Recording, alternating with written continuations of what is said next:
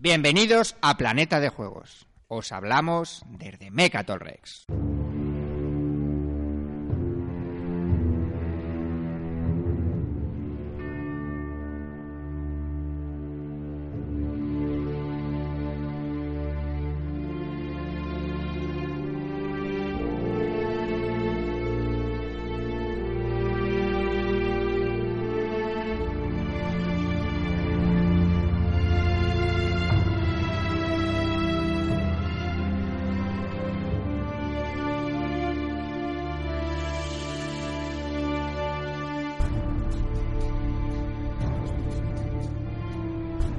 Buenas a todos, bienvenidos a un nuevo emocionante capítulo de Planeta de Juegos. ¿Número Val? 57. 57. Si estáis cansados de mi voz chillona, de que hable demasiado, mm, de mis discutibles opiniones, este es vuestro programa. ¿Por qué? Porque mm, lo vamos a hacer con un formato un poquito diferente, en el sentido de que hemos multiplicado por dos el número de invitados, de uno a dos. Lo presentaremos a continuación. ¿Para hablar de qué? De lo que nos diga, ¿vale? Muy buenos días. Bueno, antes de nada vamos a ver qué pasa con el 57, ¿no? Claro, para eso te estamos esperándote. ¿Qué Mira, nos tienes preparado? Hoy mm, dos que te van a gustar mucho.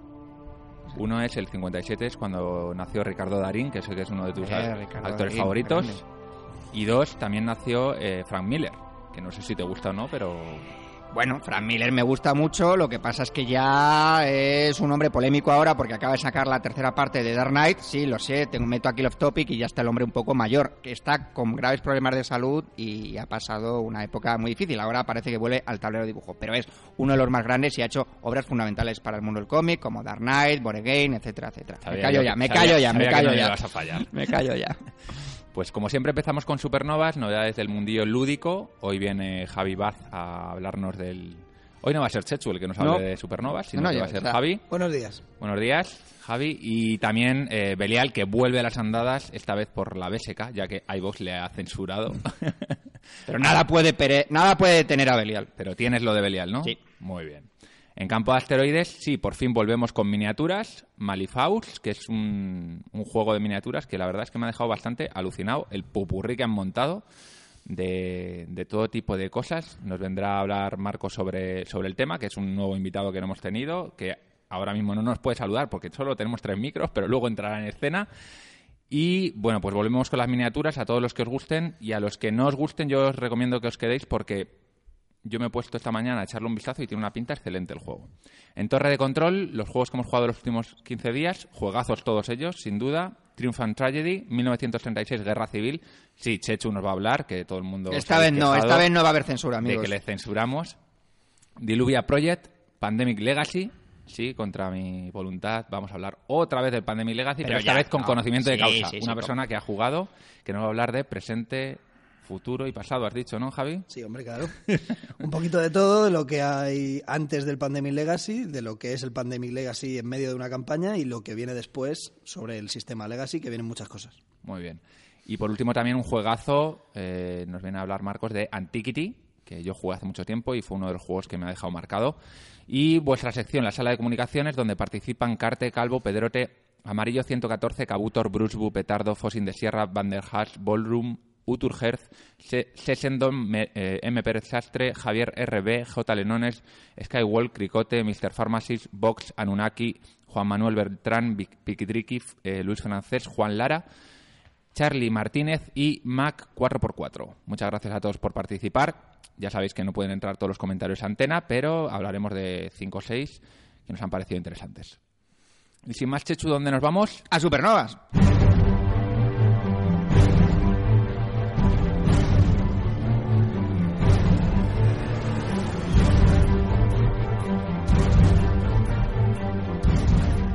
Dejamos que introduzcas, aunque no vayas Sí, a... sí, esta es mi sección. Esta es mi sección. Lo que pasa es que dentro de los objetivos como presentador del podcast es trabajar lo menos posible. ¿no? Queremos convertirnos en meros hilos conductores de los temas. eh, y, bueno, pues vamos a presentar a quien se va a encargar hoy de las secciones supernovas, que es eh, Javi, que es uno de los socios más activos de Mecatol. Es un hombre que le da Más hiperactivos. más hiperactivos. Sí, sí, sí. quizá demasiado en- para alguna para, para- Bueno, oye, según uno. opiniones no pero es un hombre que juega a todo eh, no le pone prejuicios a, a nada sabes cuál es el juego favorito de Javi a lo mejor no lo adivinarías La isla. no Senderos de Gloria ¿Ah, sí? ¿Cierto? Sí, Sí, sí, sí. sí. ¿Será que- la isla era tu primer juego favorito? Bueno, la isla Cuando, fue... cuando acababas de A empezar ver, a, cuando jugar. empezamos a jugar es que me sorprendió porque comparado con Catanes o Van o tal, le veía más, más puteo que a otros juegos, más interacción y me gustó mucho en su momento, pero bueno, ha quedado ya muy relegado a, a puestos... Pero sí, Pazo Glory es mi juego favorito, por ahora. Javi sería una generación intermedia entre los que ya llevan mucho tiempo en la afición y los que se incorporan a nuevos es de estos de generación pues de, de, ha- de- de hace unos años Cinco años. cinco años, pero bueno, es de estos que entran con fuerza, estilo nuestro amigo, nuestro amigo Rubén.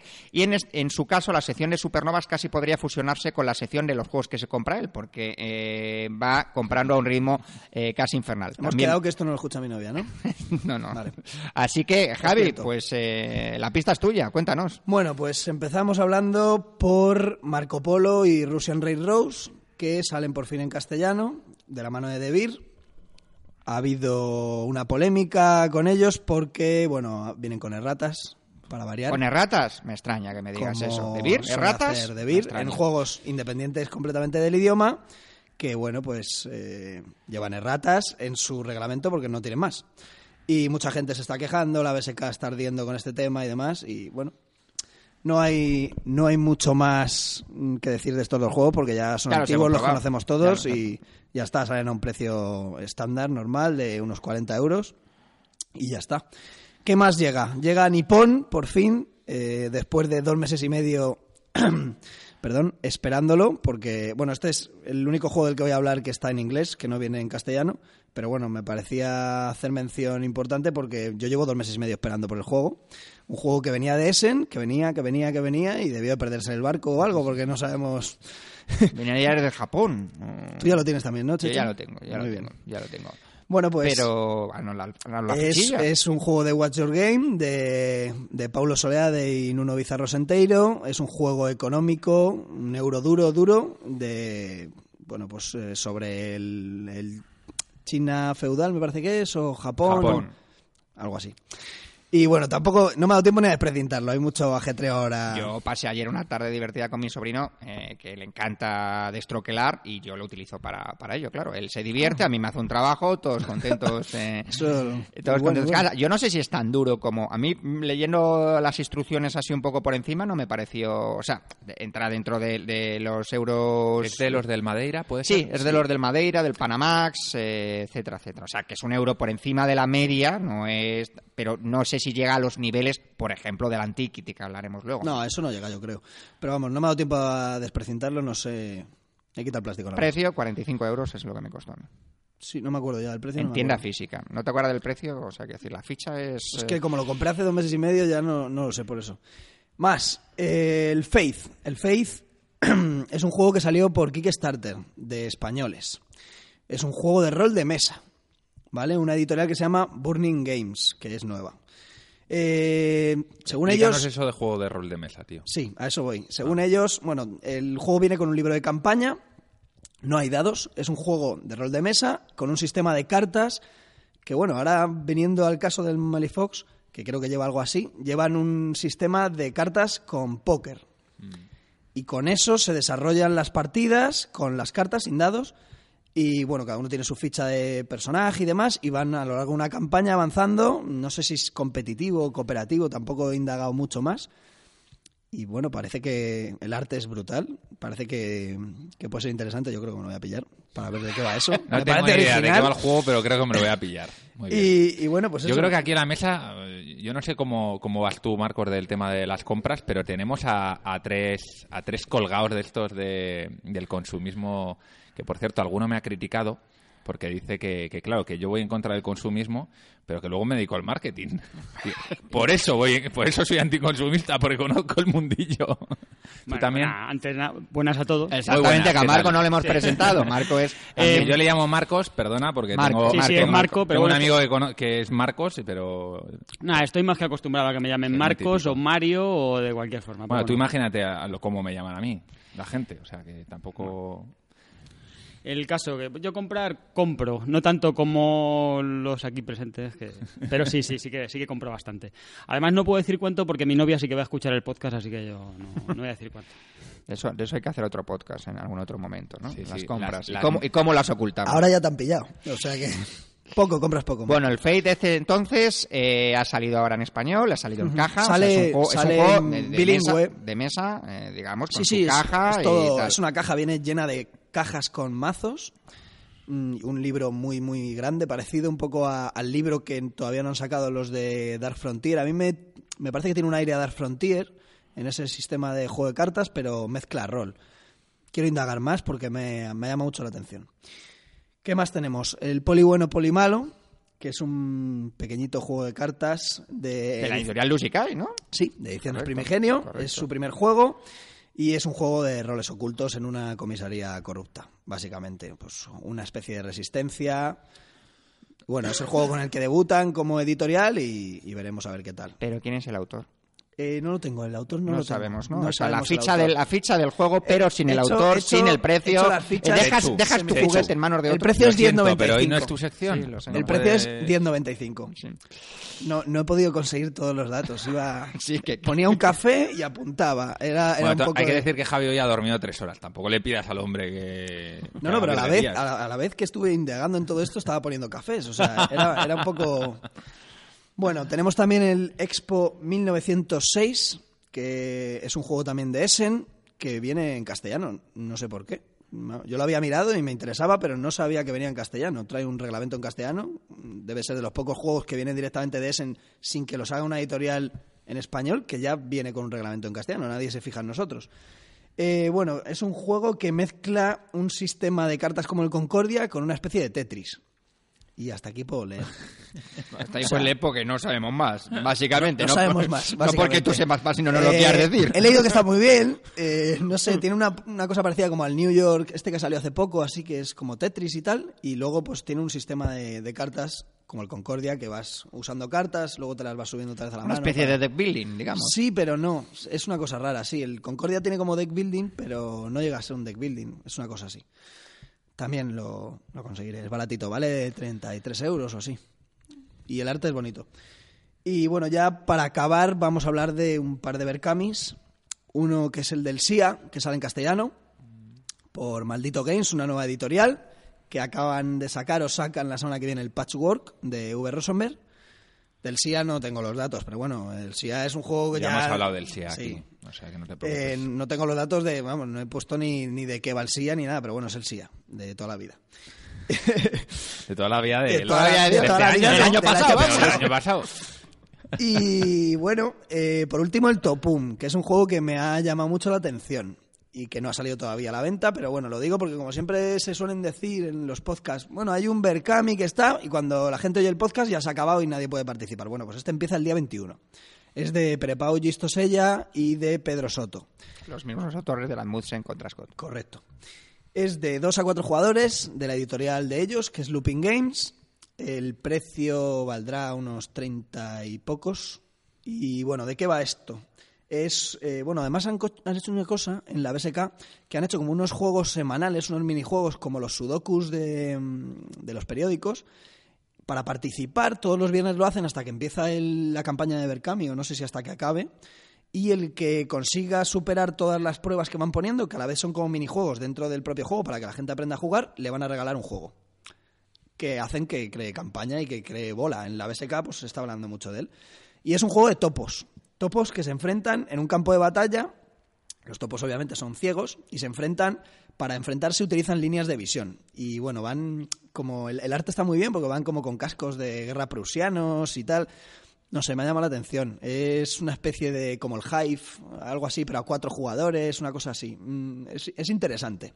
Y es de. La cara de Chechu es un poema. No tenías ni idea de este juego, ¿no? Sí, sí, sí, había escuchado a Pedro Soto. Ah, eh, y tiene o sea topo que- meeples, tiene topo meeples así, de pie. Bueno, no me veis, pero bueno, así de pie, con las manitas y tal. Sí, muy Javi, apro- aprovecha esta sección porque creo que Chechu no te va a dejar repetir. Hay que decir, hay que decir, vamos, vamos a, vamos a echarle un capote a Javi. Javi venía aquí para Pero hablar del pandemia. de puta madre, pero es que eres un- eres un nazi, tío. Sí, venía a hablar aquí del Pandemic Legacy. Ese es su tema y el que quería él, tal. Vi Y que yo- lo estaba haciendo muy bien, Y yo le dije, pues hazme ya de las secciones supernovas que ¿Sabes esto lo que pasa? Que es muy que yo". intolerante. Si no hablas de los juegos que él quiere hablar, pues ya no, ya no le gusta. No había mucho más, ¿eh? O sea, he ido sacando de lo insacable. bueno, decir que decir que sale ya la semana que viene, eh, creo que la semana que viene o la otra ya, el nuevo juego de Blada, el Codenames este, ¿Ah, sí? el, que es, el que es un party y tal, que yo la verdad es que cuando oí que era un party no me interesó demasiado, pero la verdad es que está teniendo tan buenas críticas y que la gente que está hablando de él dice que es súper divertido, que lo mismo... lo ¿Sabes de qué va? Eh, no exactamente. Eh, Se ahí. ponen un montón de cartas en centro de la mesa con una palabra. Eh, una persona tiene una palabra y tiene que identificarla con X palabras. Y tiene que decir, por ejemplo, mm, árbol 5. Y la gente, uno por uno, en competitivo, tienen que decir, mira, pues mm, con esta, con esta, con esta y con esta. No, porque te has equivocado. Y cosas así. Algo así parecido a... ¿Tabú? No. Sí, una, es Una que es un... de- No sé, eh, ¿a qué se puede comparar? Sí, una especie de Dixit, pero con palabras. Es algo así. No sé. Bueno.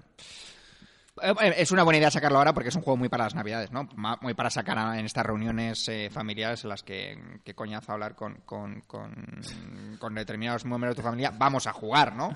Así que eso. Bueno, vuelve Belial. Vuelve Belial, Belial. al programa. Belial. Hay que recibirle con honores porque eh, se ha buscado eh, la rendija por donde eh, colarnos su, su reseña del, de Kickstarter bueno, que es la BSK, porque no le dejan eh, poner comentarios en, en, en iVoox. Y nos habla del Arcadia Quest Inferno. Javi, tú estarás interesado en esto, porque tú eres del Arcadia Quest, ¿no? Le he visto, está muy guay. ¿Sí? Bueno, voy a leer lo que pone lo que pone Belial porque él lo explica mucho mejor que yo. Dice que ha recaudado, aquí tengo que empezar a contar los ceros, porque hay muchos, 1.710.000 dólares. Son muchos, son Sí, muchos sí, ceros aquí, dinero, ¿eh? dinero. Más del doble de lo que sacaron la campaña original de Arcadia Quest del año pasado. Y es que ha sido una auténtica maravilla los extras que se han ido valorando y que por 100 dólares más unos 3, eh, 30 de gastos de envío te llevas una burrada de extras exclusivos adicionales a la caja básica. Claro, ahora 100 más 30 no parece tanto. Eh, cuando a lo mejor esto lo, lo ves hace, hace dos años. Hombre, ¿cuánto os ha costado el Carson City Big Box, amigos? ¿Cuánto les Javi, ha costado? que Es que lo, lo acabáis de pillar, ahora. vamos. ¿90 a lo mejor? No, 74. 77, pero bueno. 77. Pero bueno, eh, nos, sigue comentando Belial. La caja básica de Inferno es una expansión autojugable, igual al Arcadia Quest básico, con temática infernal. O sea, trae lo básico para jugar con sus 12 héroes, sus cuatro tableros de jugador con otros gremios distintos a lo del Arcadia Quest básico, sus enemigos infernales, 19 minis de enemigos, además mete 5 minis de ángeles con unas mecánicas nuevas adicionales, token dados, con lo cual tampoco es necesario tener el básico de Arcadia Quest para jugar, ya que esta expansión es un básico, es decir, no necesitas el juego, con lo cual quien quiera pillarse solo este porque le mola el, el rollo de la, de la temática, pues eh, fenomenal. Pero nos sigue comentando la barbaridad de extras, la mayoría exclusivos y que difícilmente se pueden conseguir más adelante, que es una de las cosas que yo siempre me quejo de los Kickstarter, digo, si yo al final me lo voy a poder comprar, pues yo no quiero esperar, cuando lo tenga en la tienda ya lo veo y ya está. Entonces, bueno, aquí él nos habla de eh, minis exclusivas que solamente se pueden Mentira. encontrar. Mentira, pues un saludo para Belial desde aquí, de, No, para Belial no. A ver, mentira porque luego las ponen a la venta al final. Bueno, no, vamos a ceñirnos a lo que, a lo que nos eh, cuenta Belial, aunque es cierto lo que dice Javi, que luego muchas veces estos salen por un, por un sitio u otro. ¿no? Dice, entre estos extras incluyen 27 horas adicionales exclusivos, una expansión con uno de los cuatro eh, dragones, pero exclusivo también, la caja de expansión de gremio, dados adicionales de colores de los nuevos gremios, tokens del juego de plástico, bolsita de tela grabada molona, una campaña adicional para mezclar el básico con este, una mini de ángel adicional, seis enemigos adicionales, una mini expansión de un gigante de lava chulísima y seis figuras de mascotas que son otra mecánica nueva que han introducido. Bueno, esto, esto, esto es un poco para tocarse, ¿no? O sea, que decir, todo, esto ya, yo creo que esto ya es un poco pornográfico, ¿no? Todo lo que... El Kickstarter de Inferno Básico, con todas las metas que he descrito, está valorado por 440 dólares. Aunque aparte, personalmente he picado con un pack de dragones que estaban los tres en un pack por 70. Bueno, está claro que a, que a Belial le ha molado. Eh, y luego pone un par de minis más de oferta al Black Friday. Vamos, nos pone que si nos gusta la Arcada West, este Kickstarter es altamente recomendado. Y respecto a los plazos, los de Cool Mini no son nuevos en esto, pues son Cool Mini los que hacen el Kickstarter, y ya han demostrado que suelen cumplir los plazos con muy pocos eh, retrasos. Se prevé que para junio empiecen a llegar, aunque yo no soy demasiado optimista con esta, con esta fecha y calculo personalmente septiembre, octubre como fecha de entrega pues eh, para que le guste todo esto, lo que los de la Arcadia Quest había que montar las minis, no, no, no, era, eso será el Super Daño en Explore. Pero ya tampoco, ya vienen montadas. Es que Hicieron una nueva edición, es que eso fue infernal. Yo me lo compré y lo vendí después de montarlas, porque era... Ah, después de montarlas, o sea, las montaste y luego, y luego Fue un día y me parecía un tostón. ¿El Super Daño en Explore o el Arcadia Quest? El Super Daño en Explore, el Arcadia Quest es muy divertido. Muy divertido. Bueno, pues ya está. Eh, muchas gracias, Belial. La verdad es que Belial se le ocurra y aquí le damos, le damos las gracias y le vamos a dar luego otra cosa más de, las que, va a hablar eh, Val, muy merecida, por cierto. Bueno, pues nos vamos eh, directamente. Eh, nos gusta ser omnívoros, nos gusta que en nuestro menú haya de todo y aparte de juegos de mesa, pues nos gusta jugar en Mecatol Res. No Val y yo a minis y de minis vamos a hablar ahora en nuestra sección, que es Val, por favor. Campo de asteroides.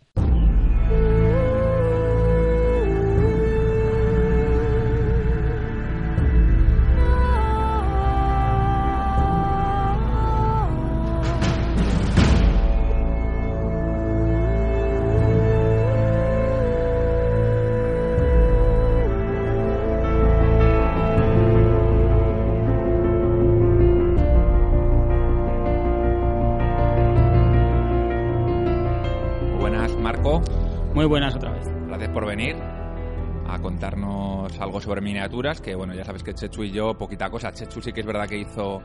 Bueno, estás otra vez con Infinity, ¿no? Sí, bueno, además el otro día, y hay que decirlo, tuvimos aquí un curso de pintura mm. eh, impartido por Irra, que es un crack para esto, y estuvimos como 10 o 12 personas aquí pues bueno, nos estuvo diciendo algunos truquillos. Lógicamente los más experimentados, como Rufo y tal, ya se lo sabían, pero estuvimos bastantes y todos muy contentos. O sea que, que aquí se hace de todo, ¿no? Y, yo estoy ahora pintando en casa y jugando a Infinity.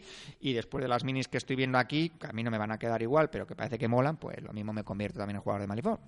Yo vengo aquí a que me vendan el muñeco. espero, espero que salgan aquí unos cuantos. Bueno, di la verdad, tú has venido aquí para reclutar jugadores, ¿no? No, no, ni más ni menos. Eso es lo que Porque fuera de micrófono le preguntaba a Marco que si estaba jugando ahora mismo en el club y ya me ha confesado que, que no. Pero que ella había interesados tres, cuatro jugadores y yo creo que después de, de que hables del juego aquí, a mí me ha parecido muy interesante dejar de juguetear por la mesa, por favor, que me distraigo. y, y, yo creo que va a despertar mucho interés porque es un juego como, como mínimo original, ¿no? No, un poco de Malifox y por, y, por qué es y por qué es original, porque es un juego de miniaturas distinto. Bueno, a ver, de lo, que principalmente tiene como distinto, ya comentó alguien antes, Javi, algo, que es el tema de las cartas. Eh, no se usan dados, sino que se usa una baraja de póker. Cada jugador tiene la suya propia.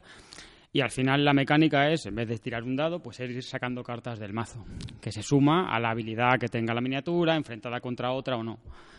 Eh, pues eso es lo principal. Lo que tienen las cartas es que al final tú puedes predecir más o menos si vas si vas contándolas, eh, claro, qué es lo que ha salido y lo que no ha salido, cosa que no puedes hacer con los dados. Si eres capaz de contarlas, sí, yo soy incapaz. Pero, está prohibido en los casinos contarlas, ¿no? En los casinos sí, pero esto no es un casino de es que no habéis visto la película 21 Blackjack. Son, son mazos muy gordos. Eh, es un mazo, es una baraja de póker, tal cual. vale cualquier baraja de póker. Es una baraja de póker, sí, sí, siempre y cuando tenga los dos jokers diferenciados, porque tiene que haber uno rojo y otro negro, cualquier baraja de póker vale. Yo, de hecho, estuve, estuve bastantes meses jugando con una baraja de póker del chino, que era más barata la baraja que, las fundas que llevaba puestas. De alguna manera te permite, aunque no cuentes las cartas, sí que puedes saber más o menos, joder, el, el as de picas no ha salido. Claro, ese tipo de cosas te permite y además eh, durante el turno lo normal es que se equilibre. O sea, tú al final tiras dados y puede sacar 20 veces seguidas el mismo resultado. Aquí no. Aquí si ya han salido ciertas cartas, te han salido todas las malas, las buenas tienen que salir. Mm. Entonces, bueno, pues más o menos la suerte se va equilibrando. Sí, bueno, en realidad en un juego en el que se tiran muchos dados, a lo largo de la partida se tiende a equilibrar. Eh, bueno, Aunque hay gente que dice que no. Yo, yo, creo, yo creo que no. Yo creo que... Podríamos hablar en un Sí, sí, podríamos hablar, pero bueno, sí. Hay que tirar muchísimos dados para que se equilibre en ese Todo depende también de qué dados sean cuántos dados tires y cuántas veces se tiren los dados. Hmm. Pero, pero bueno, sí, a ver, la ley del azar al final hace que se equilibre, pero si en un juego tiras eh, 20 tiradas, pues no se va a equilibrar, evidentemente. Claro, la, baraja de póker lo que te permite es que en pocas eh, jugadas se equilibre. Hmm. Tal cual. Es interesante para los que no les guste mucho el azar. Cuéntanos más sobre Malifox. El tema. Eh, bueno, el tema. en, eh, pues ¿qué, ¿qué, tipo de miniatura es? las miniaturas son. la escala es 32 milímetros. Eh, en vez de ser miniaturas, eh, pues como por ejemplo la gente que haya jugado a Warhammer y demás, son más estilo Infinity, en el sentido de que son más estilizadas. En la escala de, de Warhammer creo que llaman escala heroica, que al final lo que hace es que enfatiza mucho ciertas cosas. Tiene la cabeza grande, los brazos muy grandes. Aquí no, aquí pues son mucho más delgaditos y mucho más... Pues, Más difíciles de pintar, quiero decir. más difíciles de pintar, depende. Yo tardo mucho en pintarlas y las pinto regular, aunque tú estás diciendo que están muy bien, pero cualquiera que las vea, que sepa un poco, yo creo Que, que... que tienes que ver las que pinta él. sí, habría que verlas. Pero, pero bueno, sí, las miniaturas son en esa escala, son 32 milímetros, bastante delgaditos y más altos que, que en otros juegos. Normalmente son de 28 milímetros la- los juegos de miniaturas. El, el tema, pues es un poco un batiburrillo, mezcla varias cosas. Mezcla el, lo que llaman el Wild West, este, ¿no? Que es el, es el oeste con, con magia y algo así. Por ejemplo, el mundo de Deadlands, creo que es en el que está inspirado lo de Doomtown. Pues Por eso es te un- mola Downtown tanto. es un poco por ahí, sí, Doomtown me gusta también por, por ahí. Eh, también el horror gótico y Sale demás. Chulu por ahí. Eh, no, no sale, no, sale. criaturas, pero sí que salen Sí, criaturas sí que salen, sí que ¿no? sa- no, no salen criaturas de Lovecraft como tal, o sea, no, no, no te dicen que son tal, pero hay algunas que sí que se nota la, la influencia. Y, y aparte de eso, pues el steampunk, porque está el juego está inspirado en a principios del en la actualidad, digamos, en el, en el mundo en el que se juega, es a principios del siglo XX, finales del XIX, y aprovechan todo el tema de- del vapor y demás para implementarlo con la tecnología actual y bueno, como también meten magia, pues pues eso, todo el tema steampunk y todo así. Y luego también hay, hay zombies. Eh, sí, sí, claro, hay pues eso, eso es gremlins o una cosa parecida. Sí, ¿o? hay gremlins que serían pues el pues los típicos goblins en otros juegos. Aquí son gremlins que lo que han hecho es cortarles la nariz y son los gremlins de pues de las típicas pelis de gremlins son en ese sentido. Que al final se comportan como goblins en otros juegos. Pues eso, muy absurdos, muy tontos, imitan a los humanos a su forma y ya sé. Hay una historia detrás del juego, ¿no? Te, te pone un poco en situación, una- hay un cierta... Sí, hay, hay un trasfondo. De hecho, es el juego es muy rico en trasfondo y es una de las cosas que a mí me gustan. Pues cuéntanos porque un poco, porque a mí también es de lo que más me, me ha interesado del juego. A ver, el, el juego te, te pone eh, a, a finales del siglo XVIII, en el que dice que en la Tierra, tal cual, eh, existe la magia desde siempre, pero poco a poco se ha ido diluyendo, hasta que al final pues, lo que queda es un pequeño remanente y ya está. O sea, lo- los, tíos, los grandes eruditos que llevan estudiando toda su vida son capaces de hacer pequeños trucos, no son capaces de nada más. Entonces hay un- una, una especie de cónclave en el que se juntan muchos de estos magos y hacen eh, como un gran hechizo. Un gran hechizo porque creen que esa magia sí que se está escapando hasta otro mundo. Y cuando hacen ese hechizo se abre una brecha, es lo que se llama la brecha, hacia ese otro mundo. Y ese mundo es el mundo de Malifaux.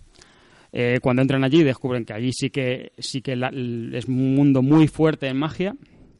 Descubren una ciudad enorme, que es la ciudad de Malifaux, la que da el, mundo, la que da el nombre al juego y al mundo, eh, que está completamente vacía.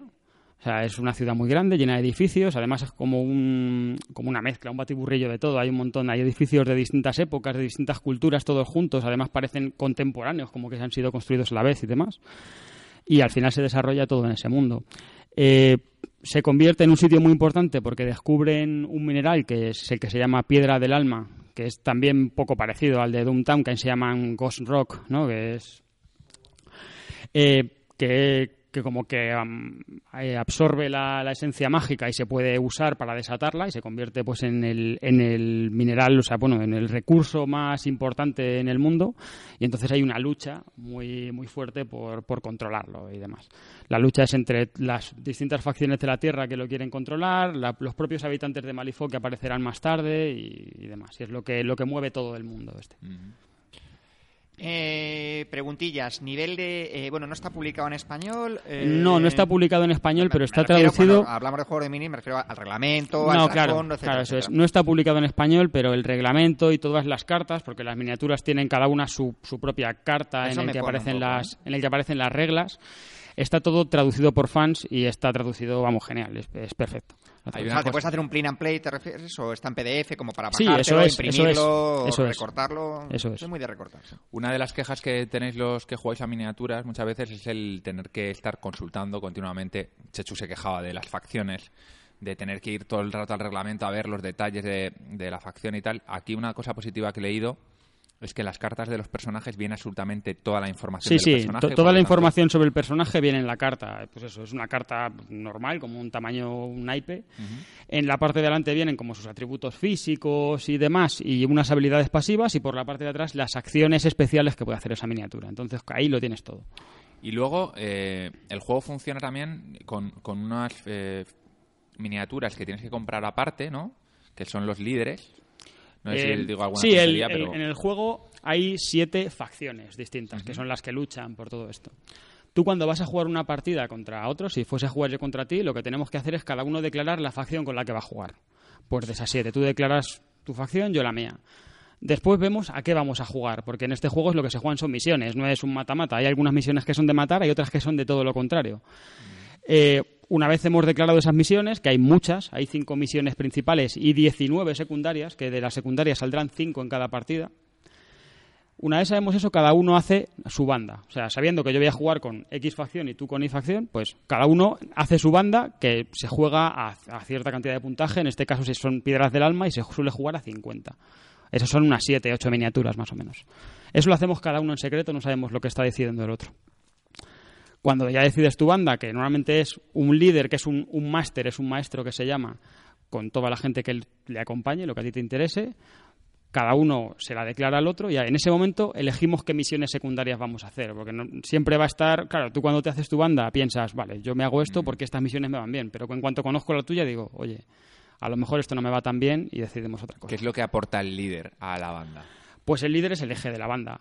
El- es la miniatura más poderosa, por norma, ¿Nos puedes hablar, por ejemplo, de una, para que, para que nos hagamos una idea, algún Eh, líder pues, concreto que pues tú, mira, te hablo de con el que yo empecé a jugar y con el que por el que yo empecé a jugar este juego. Es un se llama Seimus y es eh, Jack el Destripador, ¿vale? Jack el Destripador traído al mundo de Malifaux.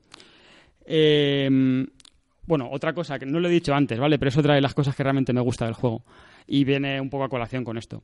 Es que las mecánicas del juego van siempre hiladas con la temática del juego. O sea, este tío es un asesino en serie, es un psicópata y que además empezaste a jugar. Sí, dices. sí, sí, sí, es que ahí me Pero gusta mucho ese tema. Amigo, no Eh, sí, me, sentí muy identificado con él. Bueno, no, vale, no, obviamente, obvia- medio. obviamente no, pero, pero, pero sí es que me, me gusta mucho el- ese tema. ¿no? Entonces, a mí me, me llamaba mucho la atención, me gustaban mucho sus miniaturas y después, además, en cuanto vi cómo funcionaba, me encantó. Pues este, este tío es un asesino en serie que, además de eso, eh, está muy atraído por el mundo de la nigromancia. Y en, en el mundo, en la Tierra, no, eso no existía como tal, por mucho que se intentó no se consiguió, pero en Malifaux sí. Entonces él entra a Malifaux para estudiar y lo que hace es asesinar, que además él asesina sobre todo mujeres y después las resucita en forma de zombies. Pues al final, él a nivel de juego lo que hace es un asesino, él es un- una miniatura que, que es mata, mata mucho, mata, es especialista en eso y además en plan ya que el destripador lo que hace es que desaparece y aparece en otro sitio, es muy difícil encontrarle. ¿Y, y qué hace? Pues también invoca a esas, en este caso se llaman Rotten Bells, que, que originalmente eran prostitutas, porque es lo que él empezó matando, como ya que el destripador, y las invoca para que, para que luchen por él. Pues, pues eso, él, él se, él se basa en, en eso y en, y en hacer que, que los demás, porque él es un ser terrorífico, digamos, todo el mundo le teme, pues se inspira en, o sea, él lucha porque los otros le tengan miedo y se beneficia de eso. Mm, Pues. ¿Cómo, final cómo es una misión? Porque me ha llamado la atención lo que dices que no es un mata-mata, ¿vale? Porque yo me imagino, por ejemplo, Infinity. ¿Vale? Y yo, ojo. no, No, en final- el Infinity tampoco es un mata-mata. no, no, pero que al final un poco lo que me imagino es eh, pues gente disparando a otros, que es lo que Pero también hay misiones. sin haber eh, jugado, sí. ¿eh? Es un poco lo que, Sí, sí, lo sí. que yo me hago la idea. Entonces, ¿qué tipo de misiones pueden no suponer que es la típica misión de ir a por la bandera a no sé dónde, o sea, recoger algo o cómo cuéntanos una misión, por Pues- ejemplo, alguna alguna que hayas jugado y, y- para que nos hagamos una idea. el- pues va desde la típica de matar, ¿vale? Que lo que tienes que hacer es matar dos miniaturas rivales por turno. Esa es un mata-mata. Pero hay otras que es controlar puntos en el tablero. Tú tienes que llegar allí y hacer una de las acciones básicas del juego, que es la acción de interactuar, que es como para tomar el control de algo o para colocar un marcador en cierto determinado sitio que representa pues lo que sea. Eh, no sé, eh, pues eso, coger un punto de control porque es un sitio importante o demás.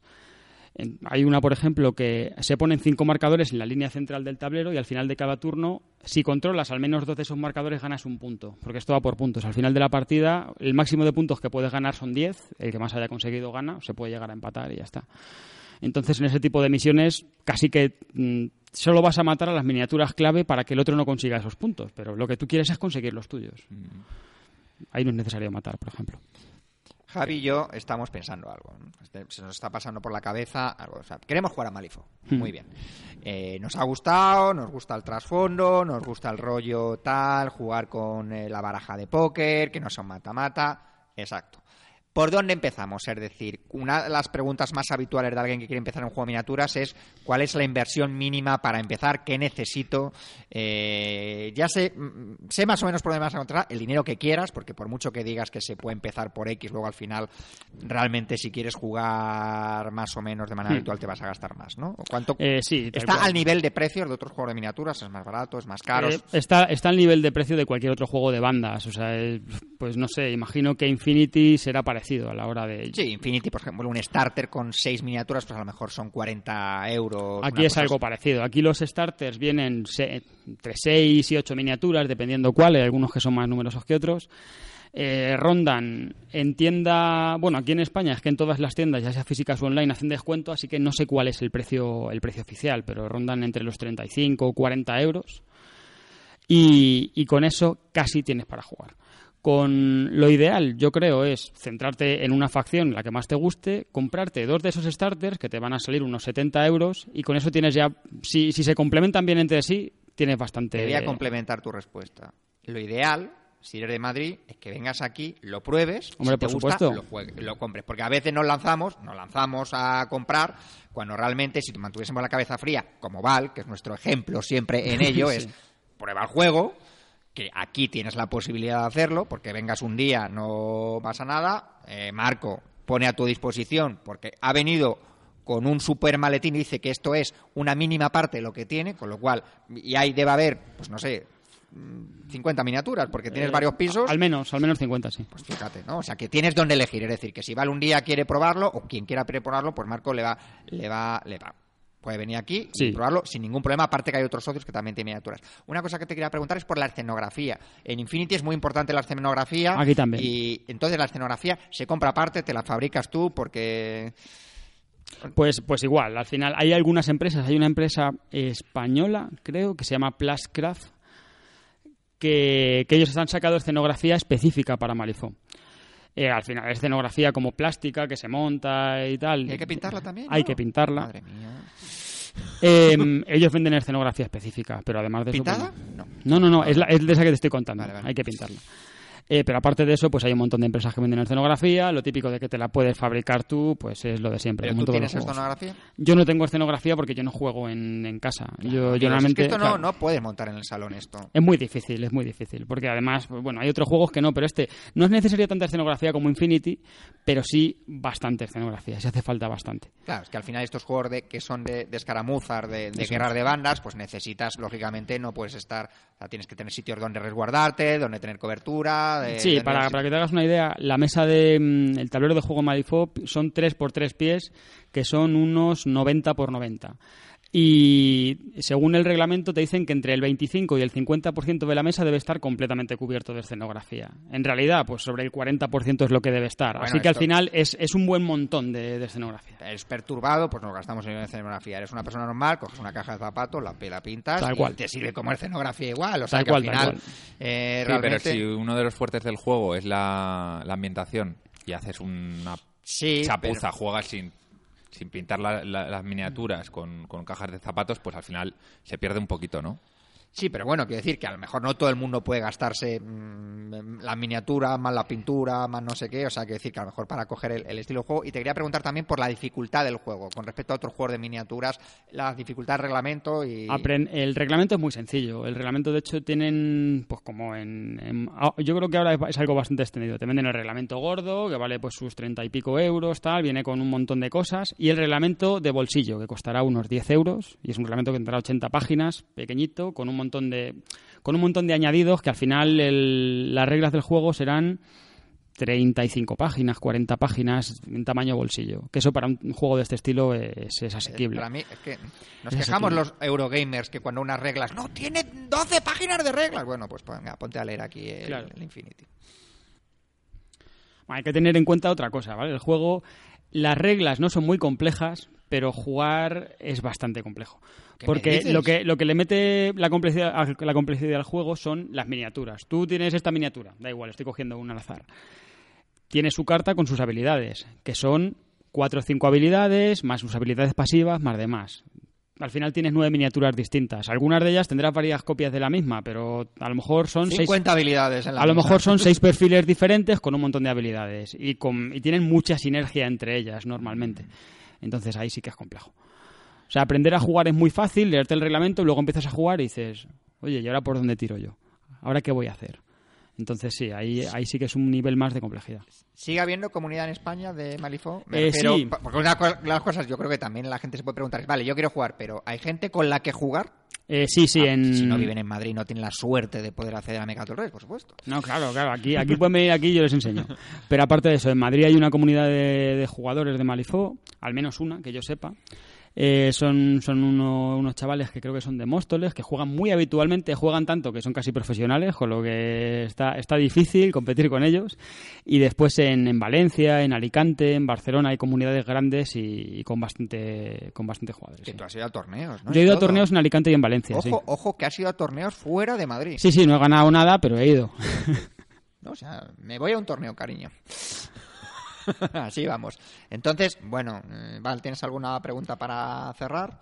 Bueno, yo lo que pregunto siempre, que creo que al final los temas prácticos es lo que busca la gente, ¿no? Si estoy interesado, eh, ¿cuáles son los, pasos a dar? Entiendo que lo primero de todo es si puedes probarlo. Sí, eso siempre. comprar. Eso siempre.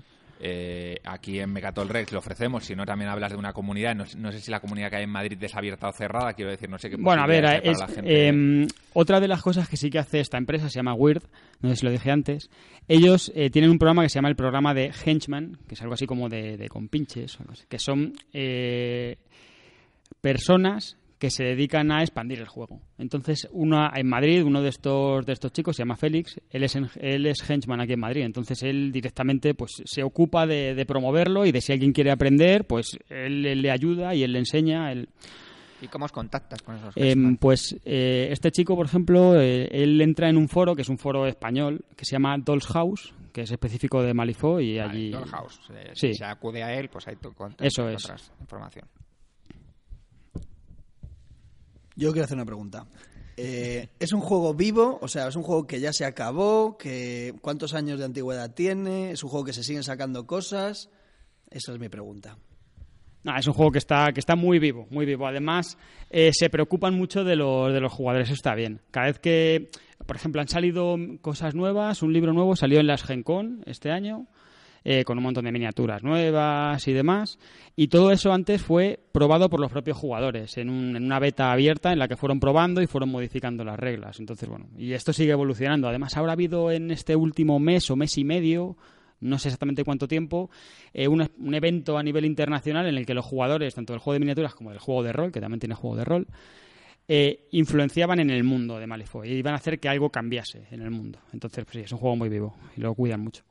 El siguiente paso, una vez que lo hemos probado y nos gusta, sería pillarse como mínimo, has dicho que dos starters para A ver, como, como, mínimo, para jugar al juego completo sí, pero ahora también han sacado ellos la venta una caja de inicio que vienen como dos, dos bandas pequeñitas de dos facciones, con dos barajas de, de cartas, una para cada uno, un mini reglamento y demás que eso tampoco tampoco está mal. Te da para jugar una pequeña partida, no, no da para mucho más, pero eso también puede ser un paso. El reglamento está colgado, pero lo suyo es tenerlo en papel para poder consultarlo más fácilmente, que creo que son unos 50 euros. Bueno, no, no, el reglamento grande, que lo he traído, luego lo enseño, eh, son sobre sí, 40 euros, pero tienen un reglamento de bolsillo que vale 10. Ah, bueno. ¿Y, es práctico? Sí, es, sí, sí, el reglamento. grande es porque te meten ilustraciones. Eso y demás, es, ¿no? y, Pero- eso es, y porque además en el grande vienen, pues las cartas que he comentado, vienen todas las cartas de la primera oleada de miniaturas que salió, vienen todas ahí impresas, o sea, vienen todas en el propio reglamento, si te interesa, pero el reglamento de bolsillo por 10 euros es esencial. El reglamento se compra en, en tiendas Sí, online, en- o en cualquier tienda en la que tienda tengan. esta que se miniaturas o incluso que tenga las miniaturas entre los productos que ofreces. Sí, eso es. Se, se puede comprar. Luego, la, la pega que yo le puedo ver para la gente que no sabe pintar o que no es muy ducha en ello, el tema de que las miniaturas tengan esos detalles tan pequeñitos y sean tan estilizadas puede hacerlo un poquito más complicado que en otros juegos de miniaturas donde son miniaturas entre comillas más vastas, Sí, más fáciles ser. de pintar, ¿no? Puede ser, pero al final, como para jugar, pues hablábamos antes el ejemplo de Warhammer, por ejemplo. Warhammer juegas con 80 miniaturas. Pues, aparte de que el detalle sea mayor o menor, que el detalle también es muy grande en esas miniaturas, eh, las puedes pintar y las pintas en un ratito, te olvidas de ellas. Aquí, como vas a pintar 8 o 9 miniaturas, les dedicas un poco más de tiempo y. ¿Cuánto tardas en montar una miniatura? Pues depende. no lo sé. Las hay que son muy difíciles. Las hay que. Es el mayor problema que le veo a estas miniaturas, que las, las, el matrizado y demás es bastante, bastante pesado. Muchas piezas pequeñas y demás. Igual no sé, no sé decirte. No te sabría decir cuánto tardas en montarlas, pero, pero a veces es desesperante. Pues, Uy, aquí eh, se han caído unos cuantos ya. ¿eh? No, no, yo le quería hacer. No, claro, yo tengo a mi amigo, mi amigo Irra, un saludo de aquí, que es el que me monta las. Yo las pinto, mal, pero las pinto. Pero montarlas es. mm, montarlas para mí es como planchar, que lo comentaba el otro día. O sea, yo hago todas las tareas de la casa, pero a planchar no llego.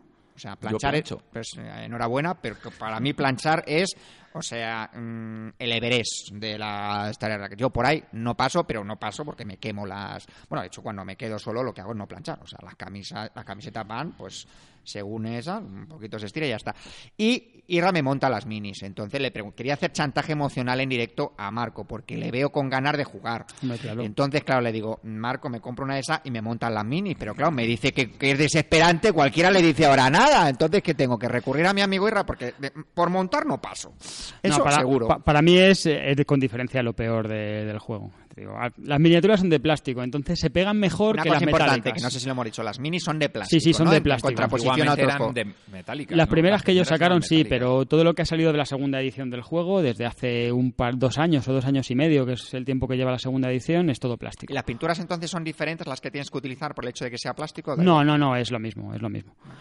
Lo único, bueno, el pegamento es distinto, se pega mejor que el metal, pero el problema es eso, algunas piezas muy pequeñitas, que dices, "Uf, ¿por qué tan pequeñito? Pero sí.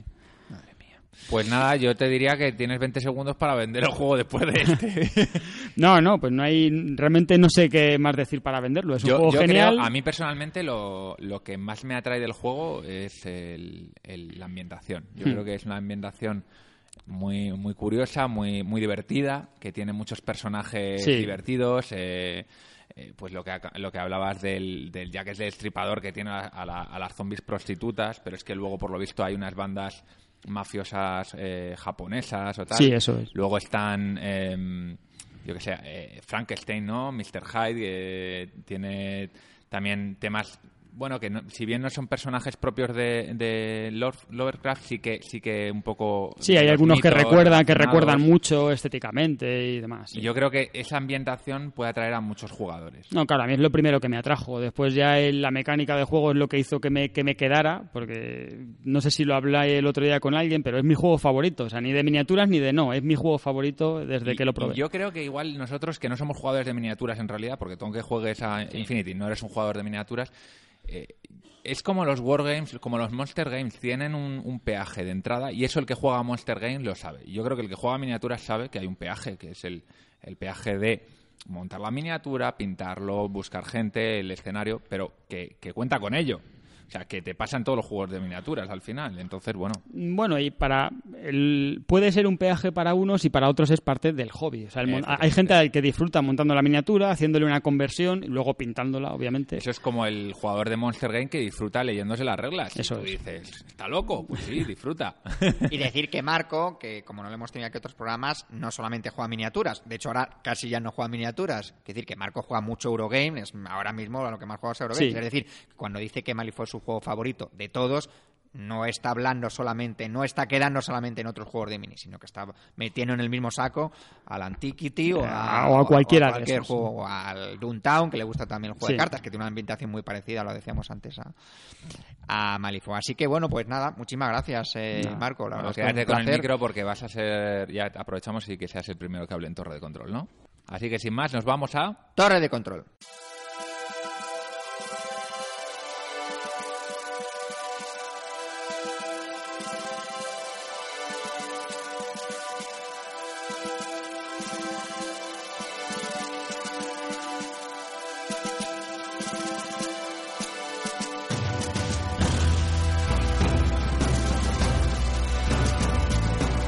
Qué comedidos estamos en, en la duración, ¿ves? Es un tío serio, que que veas, le trae, habla de lo que veas. tiene que Espera, hablar. que llega ahora la explosión. La explosión Legacy llega ahora. No, y además Bueno, deja- eh, estamos deseando oírlo.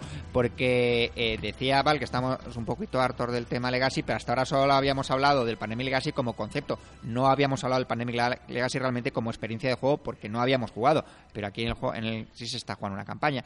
¿De qué estás más harto? ¿Del Pandemic Legacy? ¿Del estreno de Star Wars? Val, cuéntanos. O... No, bueno, a ver, del estreno no, porque estoy como muy. Es, es como si tú me preguntas por lo que pasa en el mundo. No sé, porque como no. Ese es, ese es mi Val. No veo el telediario, no escucho la radio. ese es mi Val. no sé aquí que tenemos aquí en, la- en la mesa, en nuestra mesa de trabajo, no sé si trabajo es decir mucho o no, eh, tenemos a uno de los socios de Mecatol, que es Alf, que ya tiene entradas para el mismo día, primero por la, bueno, de madrugada y luego por la tarde. O sea, debemos estar los, los dos extremos, ¿no? Uno Sí. es el, que, sí, sí. El que le da el que le da igual y Yo me- yo tengo entradas No, ya. mira, el otro día eh, lo hablaba con, mi- con mi novia porque vi un cartel por ahí y dije, anda, mira, no sé si habrán estrenado ya Star Wars o Pero no. de, ver- espera, ¿de verdad dijiste, no sé si habrán estrenado Star Wars ya? Eh, Y entonces, claro, la pregunta fue, eh, ¿te, te apetece verla? Y yo, mm, bueno, así de primeras, yo mm, que la vean otros y luego que me digan a ver qué tal, porque claro, viendo las como el películas- ¿no? Que, que Digo, fue en otros. Digo, sí. viendo las últimas, a mí me gustan las primeras. Y ella dice, pues a mí ni las primeras. Dice, me, me- me parecen películas de niños. Digo, Alf, no te sientas... Es, es lo que dijo ella. Yo No, le, bueno. le pregunté, ¿y no te gustan ni siquiera Yoda? Y dice... Bueno, en fin. Es lo que nos ha tocado vivir, estas novias no frikis. Pero bueno, en contraposición a Val, yo sí tengo entradas ya para, para el sábado. No llego a los extremos de, de Alf, que, que tiene pues para las 12 y 5 de la noche, que es cuando van los true believers, que no quieren pasar ni dos minutos sin el día de estreno. Pero pasamos de Star Wars y de Legacy, que hablaremos ahora, a Antiquity, Antiquity, ¿no? Antiquity. Que es un juego que ya hablé yo de él hace un montón de programas, Sí. que me gustó mucho. De la misma editorial que el Eh, sí, Food Chain. Food Chain, eso es, Food de Exploter. Spellen. Sí. Pues cuéntanos un poco... ¿Tú escuchas el programa de vez en cuando? Eh, no, de vez en cuando no, yo lo escucho siempre. Muy bien, así me gusta. O sea, ya sabes cómo funciona esto, Sí, claro, de hecho yo conocí, yo conocí la asociación a, a raíz del podcast. o Qué que- bonito, qué bonito. Muy bien. Pues Marco, cuéntanos qué te parece el Antiquity. Bueno, pues yo probé el Antiquity con, con Javi y con Jesús, otro, otro colega de aquí de, la asociación. Eh, porque a- unos días antes hayamos estado jugando a Food Chain y él dijo que tenía Antiquity, que estaba muy bien, a mí me llamó la atención y lo trajo.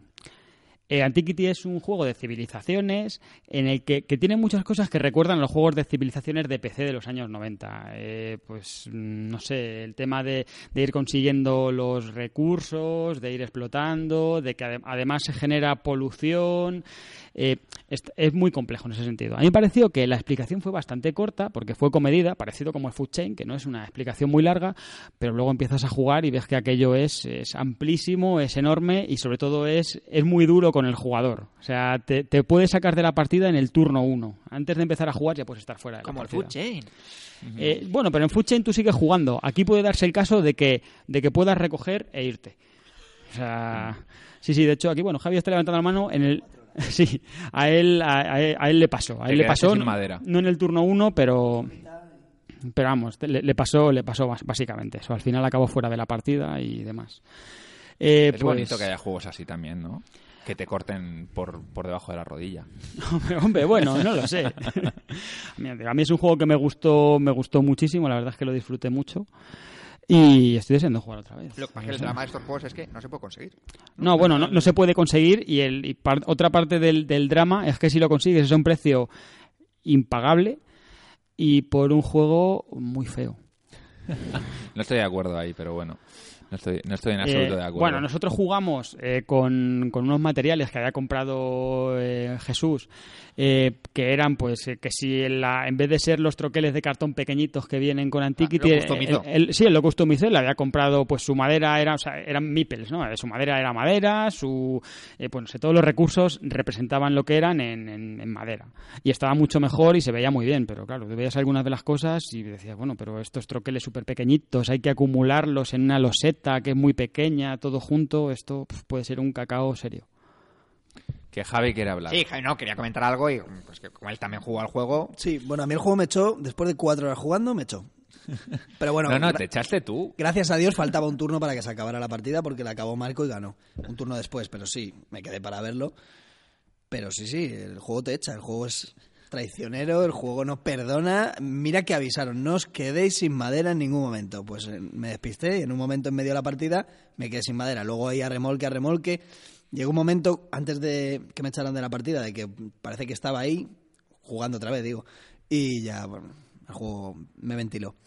Eh, sí, jugar con, con toda la customización, que le costó unos 70-80 euros, nos costó la customización del juego, eh, es otra historia. Yo no lo he llegado a ver en mesa con, el, con los cartoncitos esos de mierda, pero...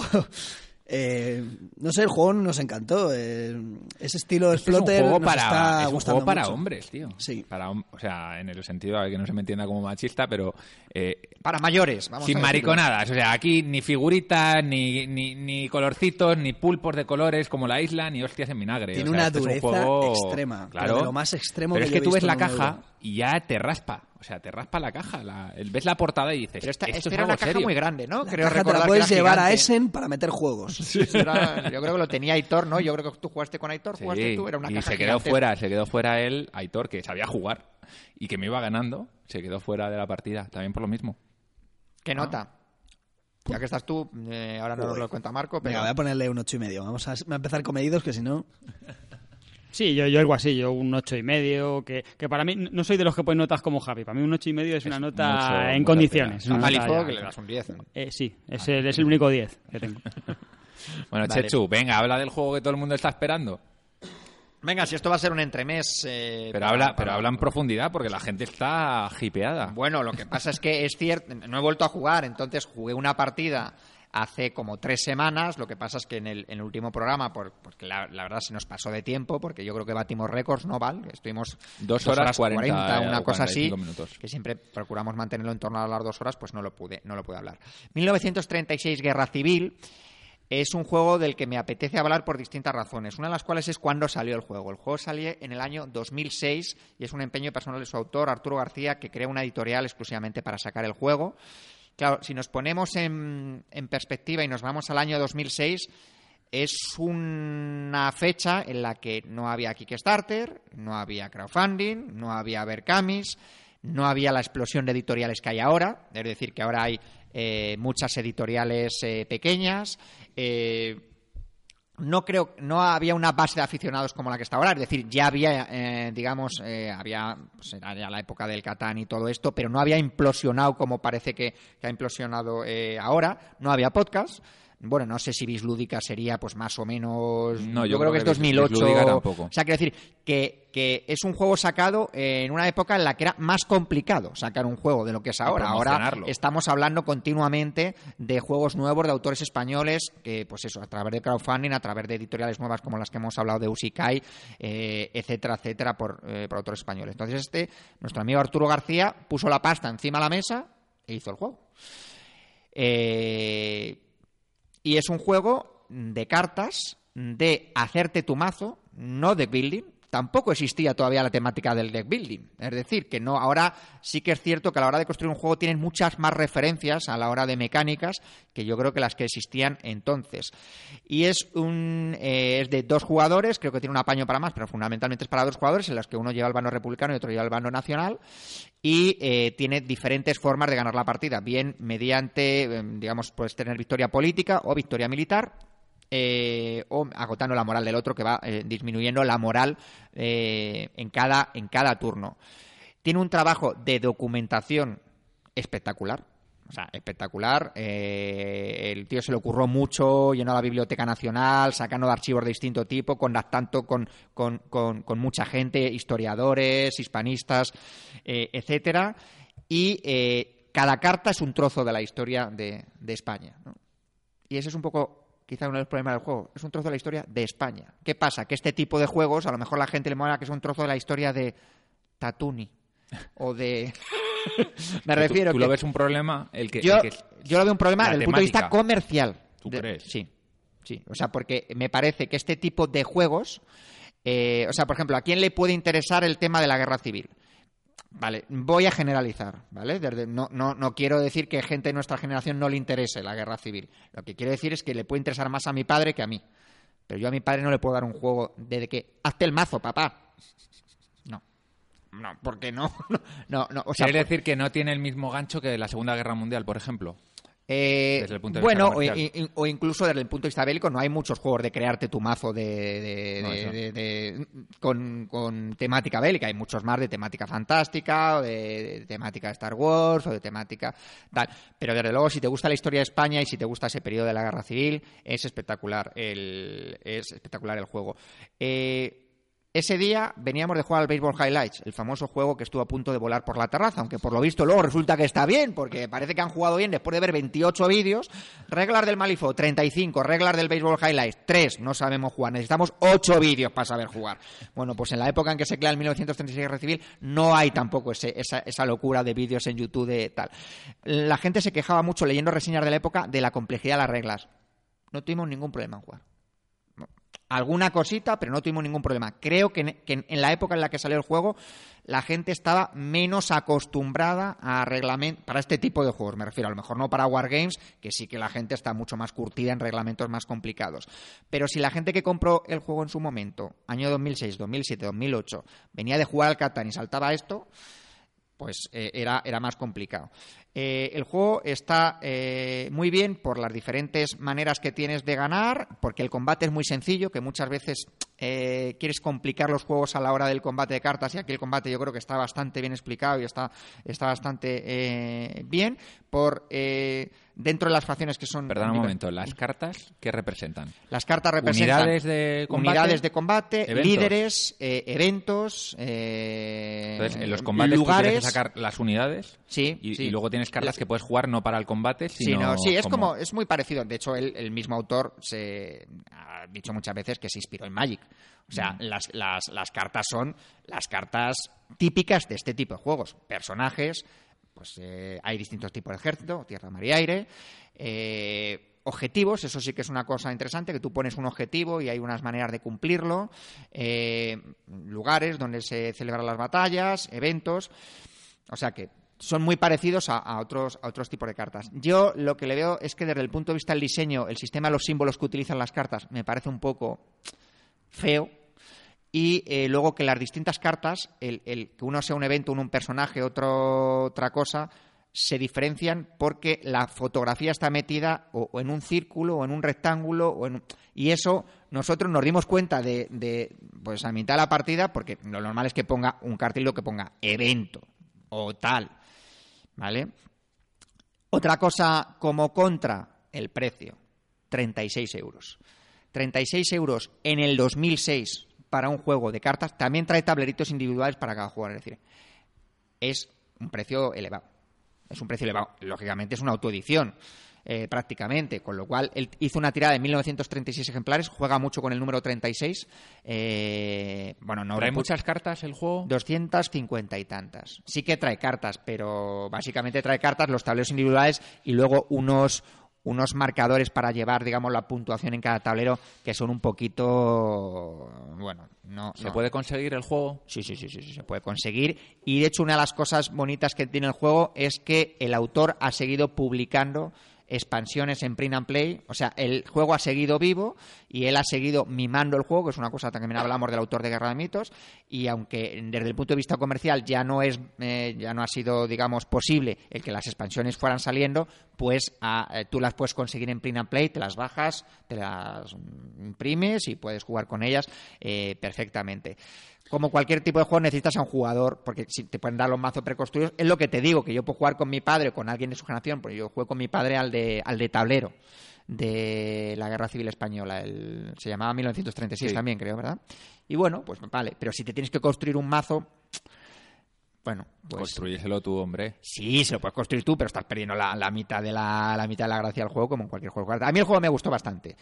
No sé si porque por venir del Baseball Highlights o, o no, pero el juego me gustó bastante porque me gustan este tipo de juegos y porque me gusta ver temáticas diferentes. O sea, el- el- es cierto que a mí la Guerra Civil Española no es una- algo que me afecte directamente a mí, yo no la viví. Eh, también es un tema que a lo mejor hay gente a la que se le pueda atragantar. Eh, por, o que no lo vivió o porque lo vivió de cerca. Pocos juegos nos han demandado tanto que hablemos sobre ellos como el de. como este. Sí, sí, porque yo creo que... El otro día, cuando no, no hiciste la crítica en Torre de Control, nos ha escrito un montón de gente diciendo, venga, que estamos deseando. O sea, que sí que hay interés sobre el juego. Sí, yo, yo supongo que es más gente que a lo mejor se lo compró en su momento. Yo, te, yo creo que en su momento eh, es un hijo de su tiempo, o sea, es un juego al que se le notan los años por eso, por el diseño. Ahora hay muchas más posibilidades, yo creo, hay más diseñadores españoles, hay muchas más posibilidades de hacer el juego eh, de otra manera eh, y con más mecánicas, pero desde luego en, en- en su época en- fue un juego eh, muy complejo y que la gente, hubo gente que se lo compró y que, que- y que le costó jugarlo. De todos modos, con el autor creo que puedes contactar más o menos rápidamente. Sabes que está- entre los playstesters del juego está Guille.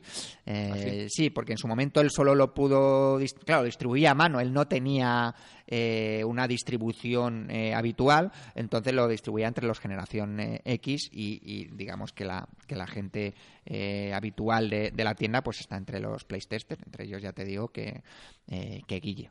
Así que, así que bueno, pues quien quiera probarlo también, pues sigue a la venta, se puede conseguir y si no, pues os pasáis por aquí, juez conmigo. ¿Qué nota le das? Le doy un eh, siete y medio.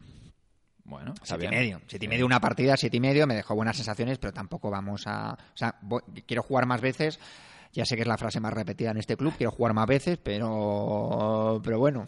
Así que, así que bueno, que me gustó, me gustó, me gustó bastante. Muy bien, pues me toca, ¿no? Eh, estoy muy nervioso. Estoy muy nervioso porque voy a hablar de un juego que me, me ha gustado mucho. El Truth and Tragedy, que es un juego eh, editado por GMT eh, en 2015 y del diseñador Craig Besinke, que me suena mucho, pero ahora mismo no recuerdo qué otros juegos ha hecho. No sé si le tenéis localizado. Bueno, es un juego de 2 a 3 jugadores, aunque en realidad ha sido diseñado para 3, ¿vale? Yo lo he jugado tanto a 3 como a 2, por lo tanto puedo hablar con, con cierto conocimiento de causa de unas 4 o 5 horas de duración. Es decir, es ese, el típico wargame que lo puedes jugar una mañana o una tarde, aunque también es verdad que si quedas antes de comer, luego haces una pausita y luego sigues, igual es mejor porque acabas con la cabeza como un bombo. Es un juego bastante exigente, aunque sencillo de reglas, es bastante exigente y yo lo he jugado de un tirón y la verdad es que acabas bastante cansadito. Está ambientado en la Segunda Guerra Mundial y, y como principal diferenciador con otros wargames es que es para tres jugadores, que es algo poco habitual. Normalmente los wargames ya sabéis que suelen ser para dos jugadores, uno contra otro. O luego, bueno, han salido los típicos He- Here I Stand o, bueno, juegos más, más gordos como Wearing Flames donde pueden jugar muchos jugadores, pero tres jugadores es un número bastante raro. Y no es tan raro que te juntes con un grupo de tres a jugar. De hecho, los Eurogames es lo más habitual, lo cual me parece bastante acertado. Eh, la ambientación es la Segunda Guerra Mundial, del 36 al 45. Las tres facciones son, por un lado, eh, Reino Unido, Francia y, Estados Unidos, por otro lado, la URSS y por otro lado, Alemania y, e Italia.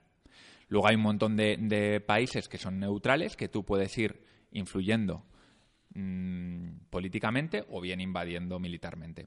Es un wargame, pero tiene eh, bastantes matices que lo pueden hacer una especie de juego de civilizaciones, por llamarlo de alguna manera. Me explico. Tú puedes llegar incluso a ganar el juego sin necesidad de haberte enfrentado militarmente, lo cual lo hace bastante bueno, pues para gente que no le guste mucho el conflicto militar, puede buscar otras maneras. Una de las maneras de ganar puntos, de hecho, es, ganar dividendos de, de paz, que es que si tú durante un turno, durante un año, no, combates con nadie, no estás en guerra con nadie, puedes coger eh, puntos de victoria. ¿Cómo puedes ganar puntos de victoria? Bueno, pues militarmente, si coges dos capitales, ganas la partida directamente. Es bastante complicado, pero puedes hacerlo. Cada capital o subcapital te da dos puntos de victoria. Y luego la parte donde haces el grueso de los puntos, que es en la parte del desarrollo industrial, de población y industrial de población y de recursos, que son, digamos, como tres tracks, ¿no? Los recursos que son, pues petróleo, mineral, todo esto, que por ejemplo cuando, cuando el eje empieza la partida no tiene recursos, que es la realidad. Eh, Alemania tenía un gran desarrollo industrial, pero no tenía recursos. Entonces el alemán se tiene que centrar en ir a Persia o ir a los Balcanes, a las zonas donde hay recursos. Por otro lado tienes eh, la URSS, que tiene un, desarrollo industrial medio, o sea, está un poco en el punto medio, y por otro lado tienes eh, Reino Unido, que empieza con un desarrollo industrial mm, con unos recursos más altos porque tiene colonias, pero eh, necesita desarrollo industrial. Entonces es un juego bastante asimétrico, donde cada jugador tiene que centrarse en unos temas, sobre todo al principio, y bueno, vas avanzando y llega un momento en el que entra el conflicto. Y ahí es donde el juego se hace más divertido, pero también tiene una parte eh, bueno, ya sabéis los juegos de tres jugadores lo que puede ocurrir, ¿no? Que es que dos jugadores se pongan contra el otro, que es de hecho lo que ocurrió el otro día.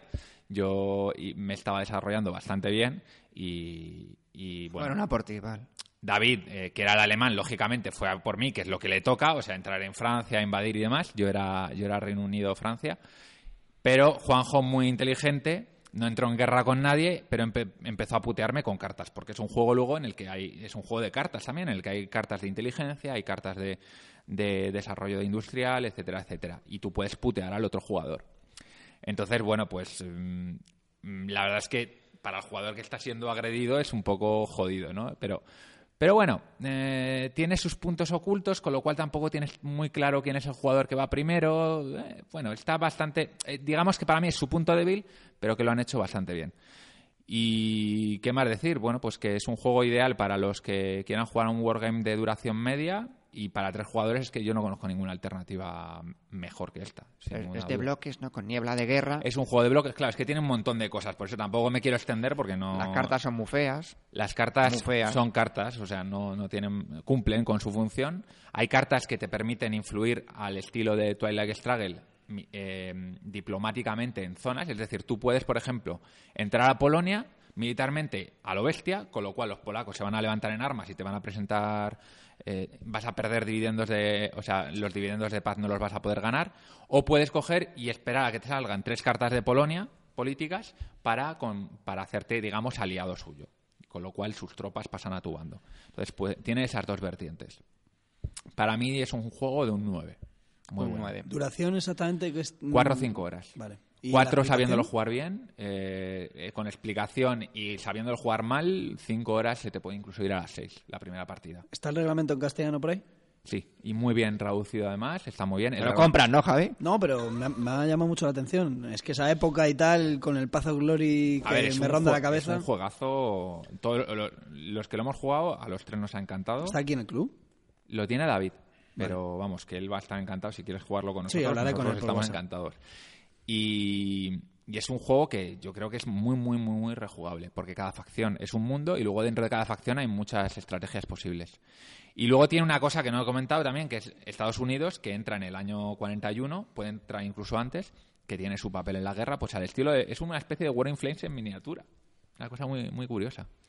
Y luego la parte de lo que tú dices de los bloques de la niebla de guerra, es un juego en el que tú no ves las unidades de los demás, simplemente ves bloques que no sabes si son submarinos, eh, si son tanques, si son infantería. Pero submarinos están en el agua. No, pero, pero por ejemplo los convoys eh, son unidades de tierra que se mueven por el agua. Entonces tú realmente en el agua tú ves unidades y no sabes si son un convoy de infantería o un submarino. Y luego cada unidad tiene, o sea, es sencillo el combate, pero cada unidad tiene sus particularidades. Los, los portaaviones pueden eh, atacar y retirarse, los submarinos después de una ronda se pueden hundir para servir para lo que sirven los submarinos, que es para hacer el, bloqueo eh, de, mercancías y demás. O sea, es tiene suficientes matices como para que sea un juego también profundo. Con permiso de Malifox, más hype, ¿eh? De esto, ¿eh? ¿Qué dices? Y, eso que estoy, y eso que estoy muy contenido, ¿eh? Que como, como yo sé que aquí los Wargames ni fu ni fa, estoy muy contenido. Tenemos mucho una base de. Digo aquí, aquí, en este sector que me ha tocado. En esta mesa. Con estos personajes, en con los mesa, En esta mesa. Yo te apoyo, ¿eh? Y lo quiero probar. Alf está ahí respanchingado. Al viene con sus viene con sus novedades de la semana, porque Alf va a la tienda y dice lo que haya salido, échamelo aquí en la bolsa. Yo creo que es un juego que a Javi le va a gustar seguro Y a ti, Chechu, es, mm, pese a la duración que tiene, partiéndolo, con, comiendo de por medio y tal, así en plan relajadito, yo creo que a Si ti te nadie va a juega gustar. conmigo estilo coin, a lo mejor me puede gustar, sí. Y es un juego mucho más sencillo de entender, por ejemplo, que la serie Coin. Pero mucho más. Es un juego mucho más intuitivo. Vale. Bueno, pues eh, es tu momento, Javi. Sé que estás muy alucinado Javi con Legacy, el Javi a Legacy. Por cierto, ayer leí un Twitter de Kabutor que me hizo bastante gracia. Lo tengo que poner aquí. Dice, eh, ¿te das cuenta de que has aplicado alguna regla mal en el Legacy y ves al lado las cartas rotas? ¿Qué haces? Muy bueno, muy bueno.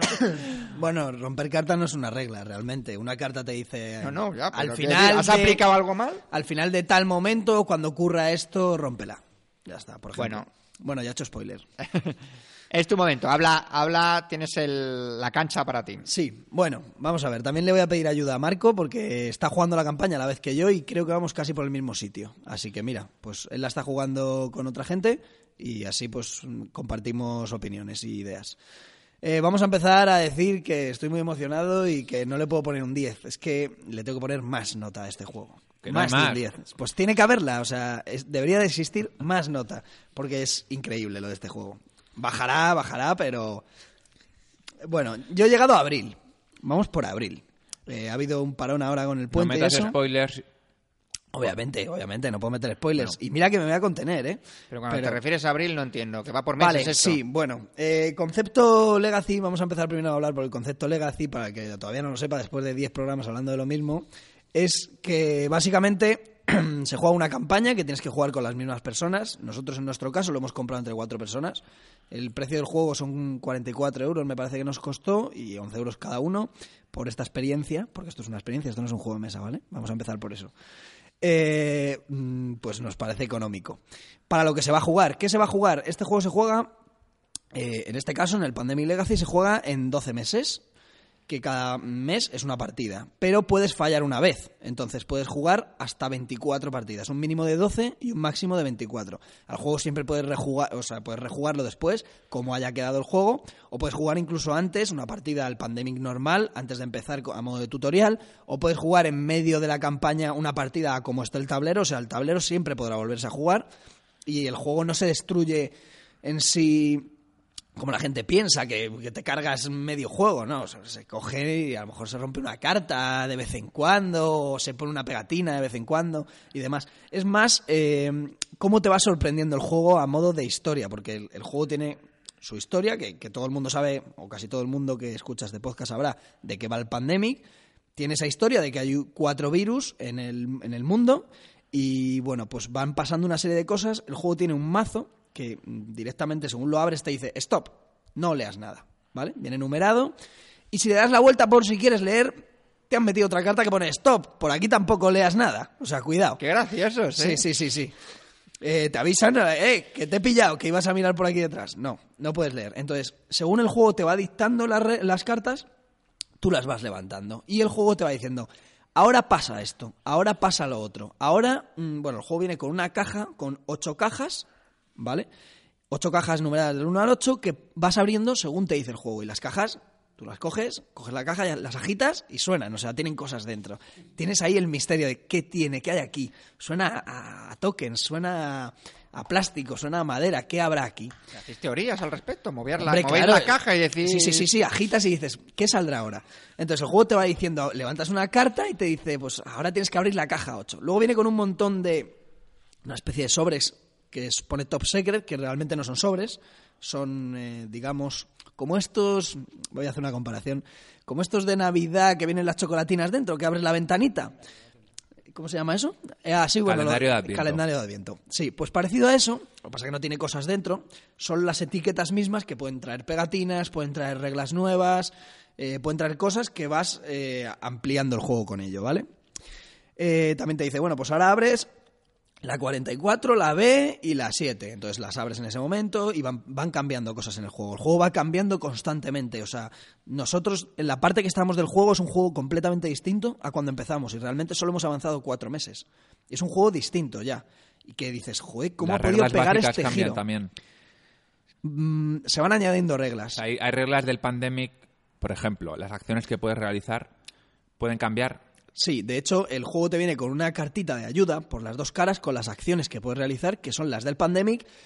Esto no es un spoiler, pero nada más empezar la partida eh, ya te dan una carta eh, con una nueva regla y con espacios para poner pegatines para nuevas acciones que vas a poder hacer a lo largo del juego, porque te va haciendo un montón, te va añadiendo un montón de cosas. Un montón de cosas que, que no te imaginas en, en el juego como Pandemic en sí.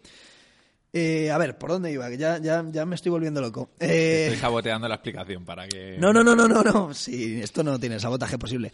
Eh, vamos a ver. Si eh, realmente no estás siguiendo ningún orden, o sea, puedes hablar Sí, de lo estoy, que estoy soltando un poco tú batiburrillo cuéntalo. todo al, al azar. ¿Qué más se me olvida? ¿Qué más se me olvida? Pues Estáis no pa' juga- tanto, ¿eh? Yo por estáis lo que estás estáis jugando a cuatro personas. Cuatro personas, sí. Siempre tienen que ser las mismas personas. Y siempre tienen que ser las mismas, que es uno de los, entre comillas, Le está gustando problemas todo. del juego, Le ¿no? está encantando a todos. A todos, ¿no? A todos. Y estamos participando hecho, al final todos. vamos a tener que jugar, ¿no? Eh, no, no está habiendo un, por lo menos en nuestro grupo, un, me parece a mí, un efecto líder ni nada. Estamos participando todos, todos damos nuestra opinión, todos participamos en ese sentido y está bien porque, bueno, van cambiando tanto las cosas que no es, como siempre hay que hacer lo mismo, ves un líder que ya va diciendo, siempre hacemos esto, esto. Van cambiando. En cada, en cada partida, en cada mes o cada mm, segunda vuelta del mes porque has fallado, vuelves a elegir personajes, porque ahí ya de inicio te vienen con, con cinco, cuando somos cuatro jugadores, pero van saliendo personajes. Entre, las, entre el mazo de cartas van saliendo temas personajes y demás. También los personajes pueden morir. Y te dice, rompe el personaje, y rompes el personaje. Pero, ¿tú has llegado a romper cartas? Yo llegué a romper cartas. La primera carta la rompí. Amigos. Hicimos un vídeo, lo, subimos. a- Amigos, momentos... Pero ¿por qué? No se puede dejar la carta a un lado y ya está. La- En una caja aparte. No. Ahí la Es guardas. parte de la parte de la experiencia, no lo Eh, entiendes. La, No, pero- la emoción de romper esa carta mm, no se paga con nada. O sea, es impresionante. Rompiendo ahí la carta. Pa, pa, pa. Espectacular. Más bien, cuando rompes una cuarta suena de otra manera. ¿eh? Sí, Suena bueno. más- No, no, no sé exactamente. Ahora no vamos a hacer psicofonías de, de romper cartas. Venga, tráete el Pandemic Legacy y rompemos unas cartas. Está ahí en. en- Sí, de pero hecho, está a buen recaudo, ¿eh? Yo me traigo cartas comunes de Magic antes de la partida para ir rompiendo, quitándome el mono y eso. ¿Sabes lo que me hace gracia a mí? Que hay gente por ahí que dice que claro, que hay muchos detractores del Pandemic Legacy porque se rompen cartas, no sé qué. Pero es mentira. Todo el mundo le parece de puta madre. Y toda la gente que ha comentado, cuando nosotros hemos hecho alguna crítica sobre el Pandemic Legacy, no sobre el juego en sí, sino sobre el concepto, todo el mundo, yo creo que nadie nos ha apoyado, Chechu. Realmente somos tú y yo contra el mundo. Bueno, sí, sí que se lo apoya gente. ¿eh? En la BSK hay un hilo que es el hilo más hot ahora mismo de la BSK, que solo se habla de eso y, y se hacen hilos paralelos y al final se unen a ese. A mí me han cancelado incluso comentarios. ¿En serio? Sí. Me han, han vetado comentarios, ¿Y sí. qué haces, tío? Pues eh, eso es la guerra ahora mismo. Es, es- es- Pero si tú eres un Aquí tío aquí, respetuoso. Val. Tú Yo soy- un tío respetuoso, tío. Sí, Por lo pero bueno, aquí. soy sutil, pero hay gente que le ha podido molestar alguna cosa de las que haya dicho. Pues soy no sé. sutil si te han expulsado. No, no, no me han expulsado, pero no me han cortado a mí específicamente. Oye, te cortamos a ti. No, han cortado un- una guerra de comentarios entera. Porque la ha habido entre los, los digamos, los haters y, los. mientras tanto, los edito- la editorial frotándose las manos, vamos. la editorial y como veremos a continuación, el, el autor, porque el autor es el que está por ahora. Yo entiendo que en Essen de- del año que viene o dentro de dos años habrá 17 legacies. Pero ahora mismo de lo que traigo para hablaros, prácticamente todo lo está haciendo este tío. El, el Rob da Vía Oeste. Lo está haciendo todo él. Y son otra cosa que no tiene nada que ver con Pandemic. Eh, bueno, yo creo que más o menos hemos hablado. Sí, un pero de imagínate, imagínate, mm, aquí hay una cosa que es, es importante escoger a tus compañeros de viaje. Esto es como cuando viajas de verdad. Yo no viajo con cualquiera. Hay que escoger, tú te haces un viaje en coche por Estados Unidos, hay que escoger bien con quién hacerlo. O sea, porque ahora ¿Y imagínate, ¿Quién conduce? Importante. eh, imagínate que ahora decimos, si os cae un jugador, puede entrar otro para sustituirle. No, no se nos cae un jugador, esperamos. No, pero imagínate, O sea, a ver, imagínate que matamos, mañana... Si se cae, le matamos. No, imagínate que mañana te rompes una pierna, pues tienes que estar tres meses sin No, venir no, aquí. que vienes aquí, o sea, con el cabestrillo y todo. No, no, Pero si no- hay que ir, no si hay que ir a admite- su casa a jugar al Pandemic Legacy se va. No admite sustitución de jugadores. A ver, esto es Legacy, te puedes romper una pierna. Bueno, Marco quería hablar, Marco quería hablar.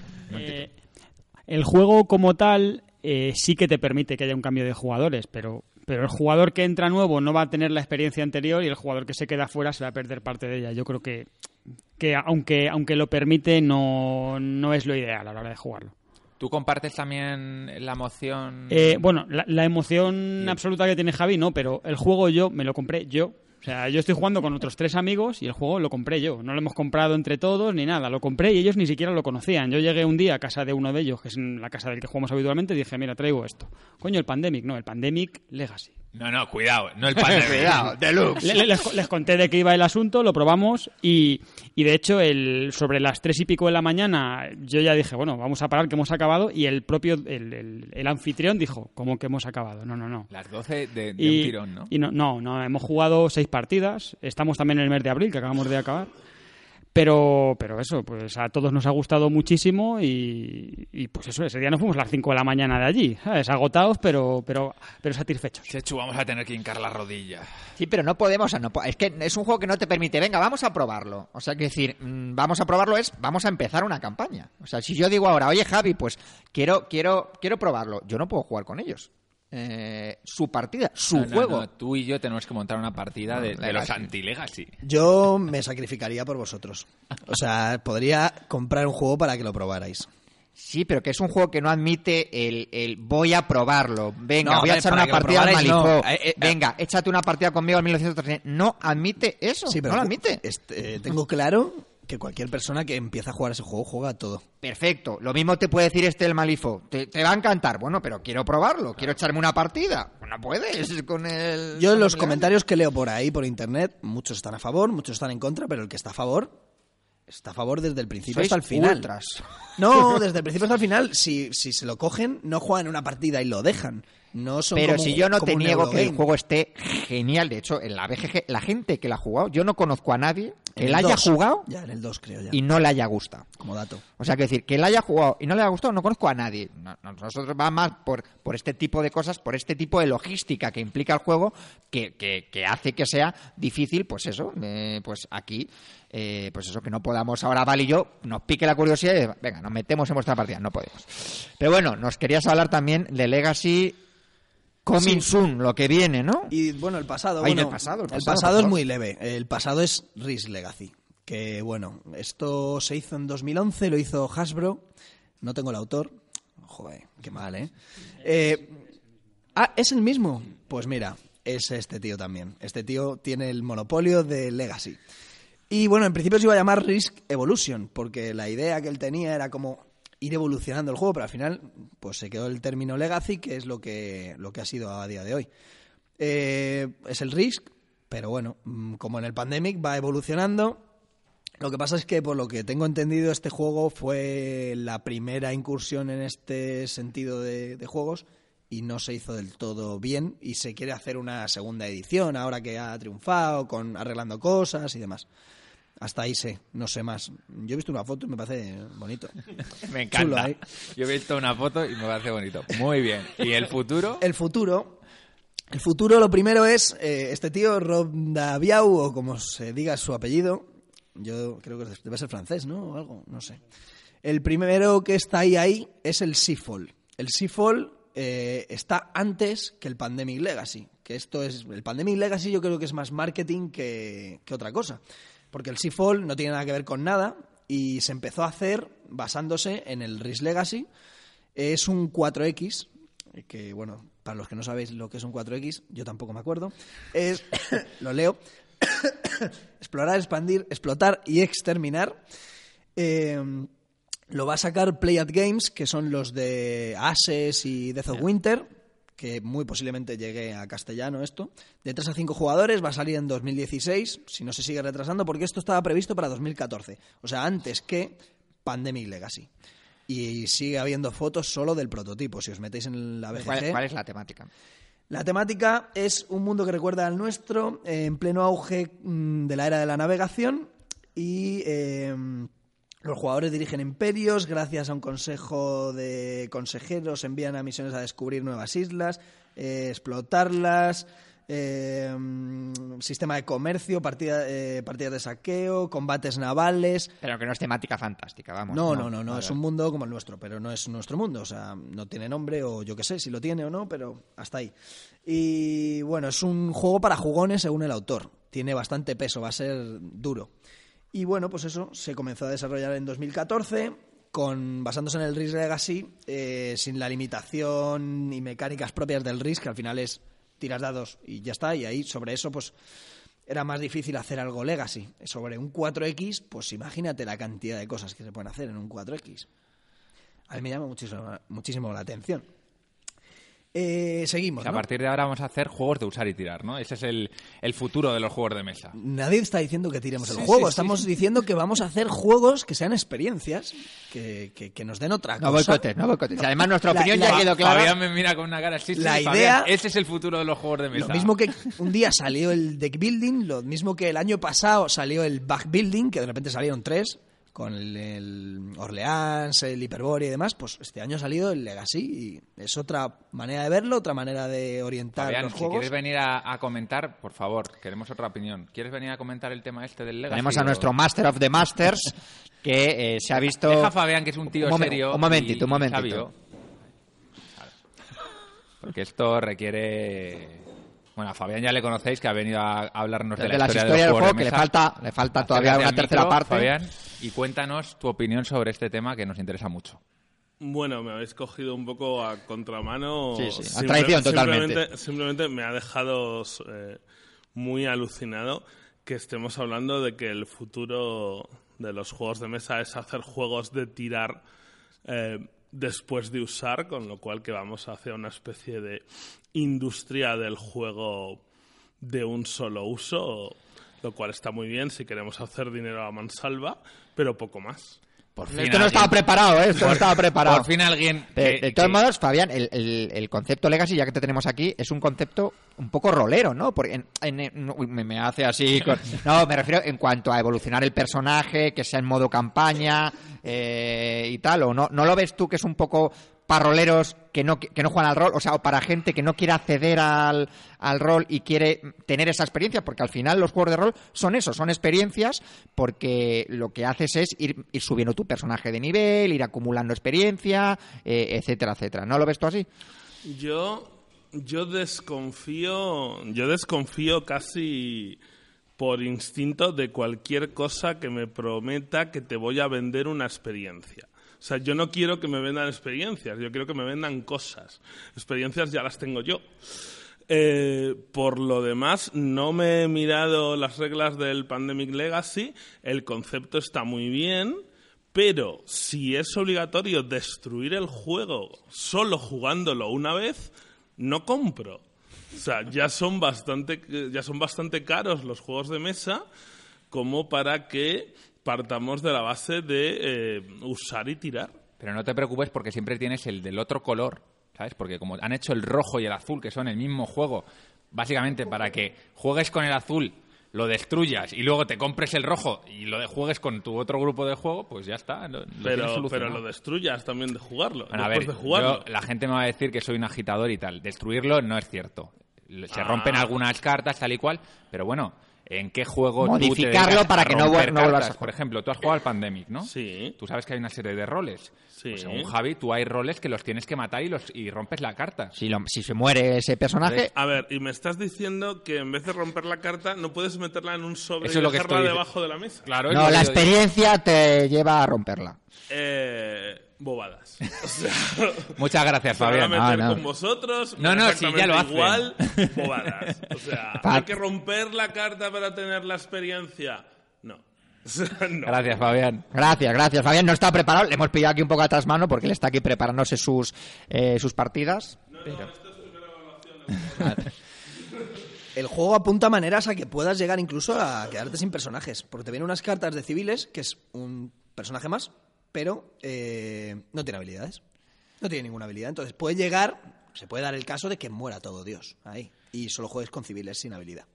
Muy bien. Muy bien. Pues nada, vamos a hacer un... Espera, espera, espera. Futuro, Que, que- terminado. que- Ah, tiene Me queda- aquí... me queda un tiene- pelín. tiene No, Pero- yo iba a comentar del, del Legacy. Ah, también. vale. Me queda un pelín del futuro, que es eh, otro de los juegos, es el Gloomhaven, pero de este va a hablar Marco porque mm, se ha, ha participado en la campaña de Kickstarter, entonces yo creo que mejor que hable él, ¿no? Eh, pues sí, Gloomhaven es un juego, es un dungeon crawler. También con el formato Legacy, que tiene una pinta buenísima. Yo he, probado el juego porque una de las cosas que me gustan de, de los Kickstarters, de las que me fijo, es que te dejen probar el juego antes de comprártelo. Y esto es lo que hizo este hombre. El mismo día que lo abrió, puso un print and play para probar una, la primera misión, digamos, del juego. Y yo lo probé con un par de amigos y nos encantó. Y entonces me metí de cabeza. El, el juego este, pues igual, formato Legacy, que si con sus pegatinas, que si sobres, que si cajas. Lo que pasa es que es un dungeon crawler. Pues tú, va, tú te coges tu personaje, va evolucionando, va mejorando, consigues nuevas cartas, consigues mejoras y demás. El tema de, de jugar, pues del formato Legacy, de que solamente lo juegas una vez, es igual que el resto. La diferencia que en este juego son unas 80 misiones, acabar la campaña es unas entre 50 y 55, depende del camino que sigas, y cada misión son unas dos horas de juego. Madre mía. O sea, yo, yo creo que por mucho que, que solo lo juegues una vez, mm, es poco probable que lo acabes. Entonces, pues bueno, yo me metí de cabeza por él y no me lo pensé ni un segundo. Eh, lo que tiene de malo, para lo mejor para cierta gente, es que no tiene, bueno, no tiene miniaturas. Solamente tiene miniaturas los héroes y no los enemigos. De hecho, yo lo cogí, había la opción de cogerlos sin miniaturas, que fuesen todo eh, troqueles de cartón como eh, Dead of Winter, y para tener solo miniaturas de los héroes preferí coger todo en eso. Lo bueno que tiene eso, que al ser más barato, en vez de meterte, pues no sé, no sé cuántas miniaturas, eh, cuántos enemigos distintos hay, por ejemplo, en un Imperial Assault. Eh, no sé cuántos hay, pero a lo mejor hay de, en el juego base 8 o 10. Eh, pues aquí hay unos 50 enemigos distintos, que le da mucha mayor, pues eso, mucha variedad y tiene mucha gracia. A mí la verdad es que es un juego que me parece que tiene una pinta buenísima. ¿Y por cuánto sale? Más Eh, o menos. Pues eh, yo no lo cogí directamente en la campaña Kickstarter, sino que lo cogí a través de una, de una tienda que, que hace sus propios pedidos y sale a mejor precio. Me costó 59 euros con los gastos de envío. Está muy bien, teniendo Sí. en cuenta como, como no, como no tiene minis, pues es el... Sí, sí, pero bueno, tiene una cantidad de material enorme. Tiene del orden de 1500 cartas, eh, más... 1500 cartas. Sí, sí, más todo el cartón, pues desde cartas tamaño mm, eh, naipe normal hasta las, las cartas mini también, tiene todo. Muy chulo. Eh, Este juego es de Isaac eh, Childress, el del Force War, y es de uno a cuatro jugadores. Para uno que traigo la ficha, lo digo ya, ¿no? Claro, claro. eh. Eh, bueno, eh, por último, otra vez, nuestro amigo Rob Daviau, o como se diga, hace otro juego más, que este mm, lo traigo en una pequeña nota porque lo vi ayer, o sea, lo anunciaron ayer. También saldrá en campaña Kickstarter en febrero y se llama Chronicles 1, 1, porque van a ser 5, dos puntos Origins. En este caso es el Origins. Eh, es de 3 a 6 jugadores, Rob Daviau, eh, Kickstarter en febrero, como ya he dicho. Va a ser una serie de cinco juegos. Esto es toda la civilización desde la edad de, de piedra. El, el juego trae como dos juegos incluidos en el propio juego, en el, en el Origins. Trae la edad de piedra y luego la edad de bronce. La edad de piedra, por lo que yo tengo entendido, por lo que he podido leer, que he leído ya digo muy poco, empieza siendo como cooperativo, desarrollando una tribu eh, de, en la prehistoria prácticamente, y luego en la parte de la edad de bronce, cada uno ya tiene una ciudad-estado y empieza a ser competitivo. O algo así. Y luego van a ir sacando pues, otros cuatro juegos en los que va a ir evolucionando la humanidad. ¿Vale? Y cada uno va a continuar, además, con un sistema que ellos lo han llamado sistema eco, o sea, han querido ya crear una nueva historia en la que de juego a juego también hay legacy. O sea, saltas entre un juego y el siguiente, que bueno, entiendo que también Pandemic, al llamarse Season 1, eh, hará, hará lo mismo, ¿no?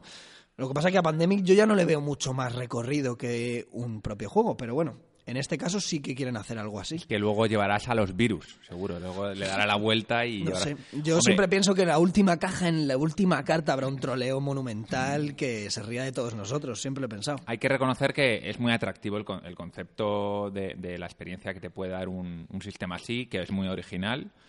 Y, y por to- yo todo lo demás, yo soy muy crítico un poco por poner el contrapunto, ¿no? por hacer un poquito de, de contrapunto de toda esta, de todo este hype.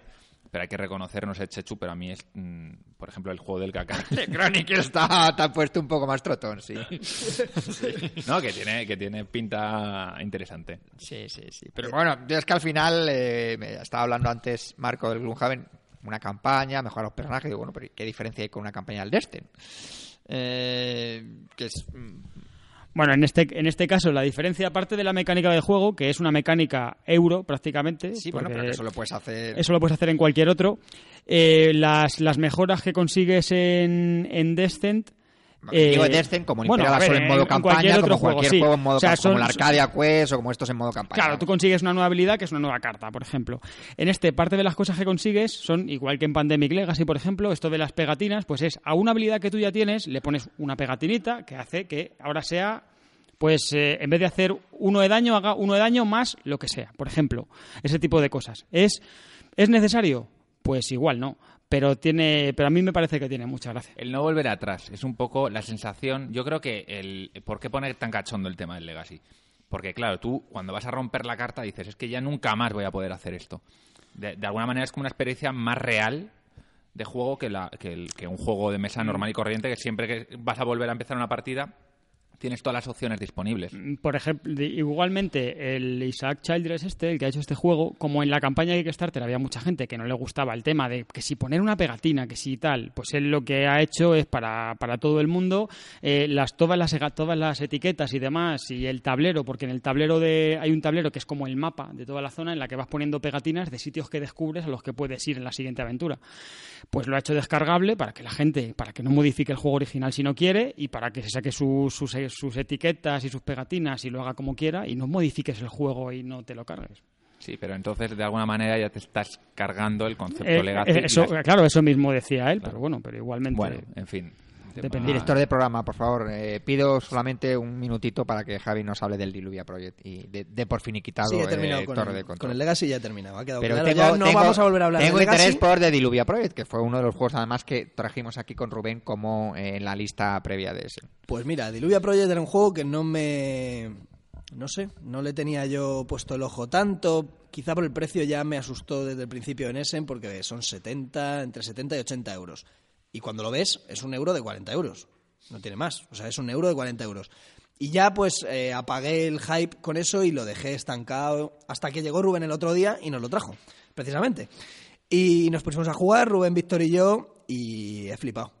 No sé, no tiene nada novedoso especialmente, pero ¿De todas las mecánicas... Un poquito, cuéntanos. Bueno, eh, digamos que el mundo, eh, por lo que nos contó la historia Rubén, así un poco por encima, alguien ha abierto un grifo, se ha inundado todo el planeta y eh, tenemos que construir entre todos una ciudad en las nubes.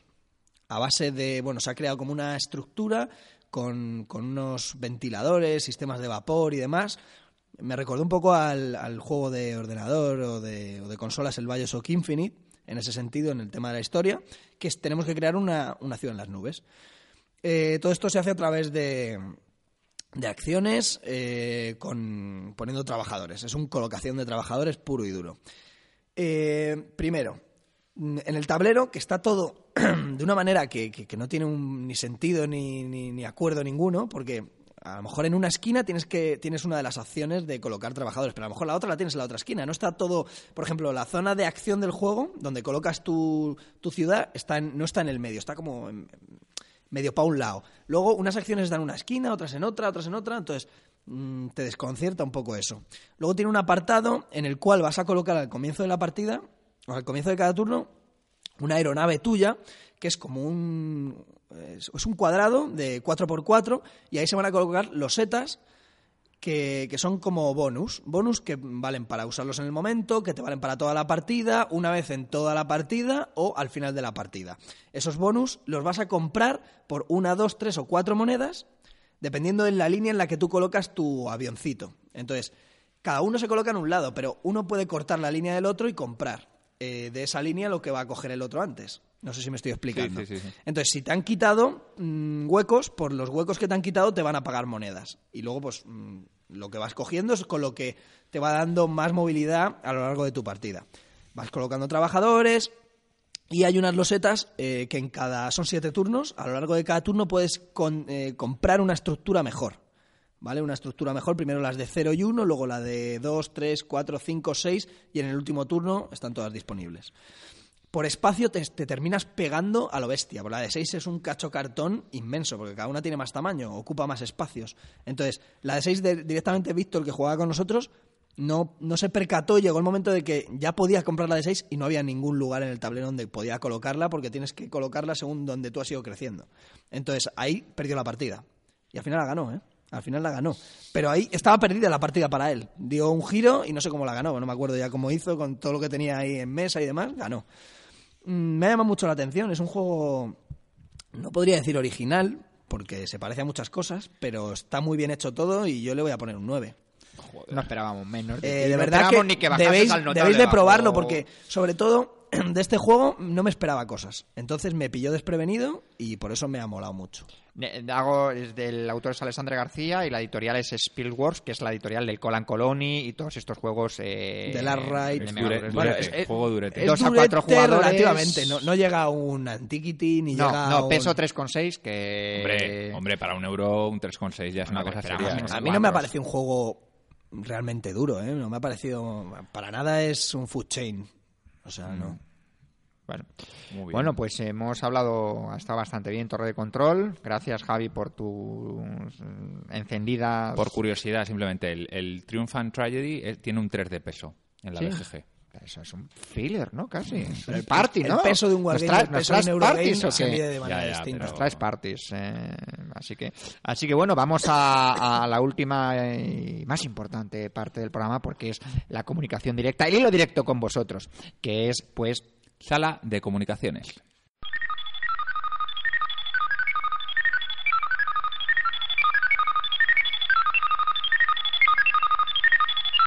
Pues ya estamos aquí en nuestra sección favorita, sala de comunicaciones. Vamos a empezar con Kabutor. Léenos lo que dice Kabutor, Chechu. Eh, pues nos hablaba del Pampa, Railroads, otro juego de Wallace o es de Borer. Qué gran misterio. Troleos aparte, porque era un poco coña. eh, aparte los juegos de Winson Games es difícil recomendar porque es difícil probarlos. No voy a entrar a contar cómo ven en los juegos porque es largo y triste. Antes era más fácil, viendo la BGG las fotos y haciendo un poco de interpolación de unas reseñas. Con poco más podías sacar las reglas de un juego. El tesoro mejor guardado de los juegos de Winson Games. o pidiendo a los americanos fotos te hacías unos print and play majos, pero últimamente la cosa está complicada.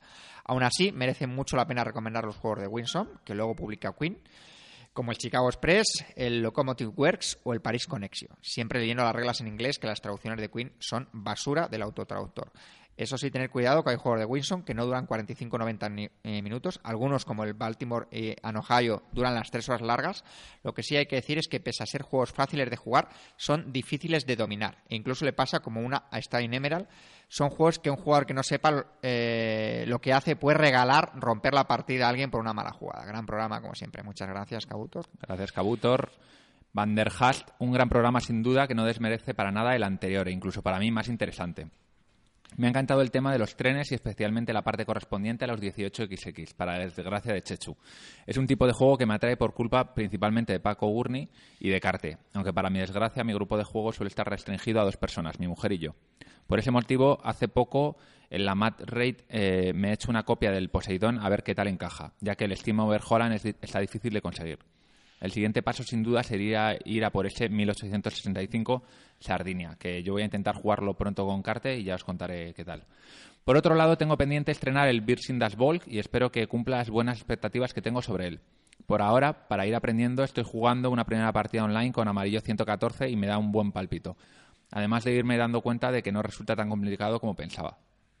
Y por último, espero también con ganas el comentario de Chechu sobre el 1936 Guerra Civil. Bueno, Van der Haas es uno de los 10 o 12 que nos han pedido que hablase sobre el juego y bueno, ya, ya lo ha comentado antes, que le parece un juegazo, pero que para desgracia eh, he entrado con mal pie, ha entrado con mal pie en mi casa y mi mujer no lo quiere ver ni en pintura. Tiene narices porque ahora resulta que el Juego de Tronos LCG segunda edición le gusta, por lo que intuyo que no son tanto las mecánicas del juego como el tema, lo que tú comentabas, Chechu. Lo dicho, enhorabuena por el programa y gracias por hacernos la, la semana más amena. Un saludo desde Tierras Charras. Vale, pues el siguiente, Es- Sendon. Sendon. Día triste para mí. Día triste este para mí. Digo, ostras, otro que no le ha gustado el programa y no y se despide de nosotros. No. Con este episodio 56 completo todos los existentes hasta el momento, habiendo descubierto en el 48. O sea que ha, ha acelerado, ¿no? Para ir ah, escuchando todos. Se acabó ir al archivo y escuchar algún planeta de juegos inéditos. Sobre todo deciros que me hacéis mucha compañía durante los viajes, que se aprende mucho con vosotros y vuestros invitados y que me encanta vuestro estilo. En cuanto al último programa, me quedo con eh, el interés por la mecánica del Trains. En casa triunfa el Ticket to Ride y profundizar en juegos de trenes puede ser una buena opción. Y nos saluda y nos, nos da las gracias. Así que muchas gracias a, a Muchas ti. gracias, Cricote. Co- Estoy completamente de acuerdo con vuestras opiniones sobre el Birsing Das Volk. Es un juego muy chulo, con una tensión importante y más cuando vas conociendo las cartas. No lo veo demasiado lineal. Estás a la espera de que salga esta o aquella que te permiten cambiar las tornas eh, en esta o aquella región. Decisiones continuas de si permitir que el rival te ampute una pierna o un brazo. El Twilight Struggle es sin duda el juego y tiene esto mismo elevado al cuadrado. Pero este es breve, tenso, barato y tiene frescura. Bueno, eh, es verdad que es tenso y es barato, pero breve, mm, bueno, en fin, depende. El Twilight Struggle, depende de cómo salga la partida, puede alargarse mucho o poco. Este, lo mismo. Ojalá serían más juegos como él más a menudo.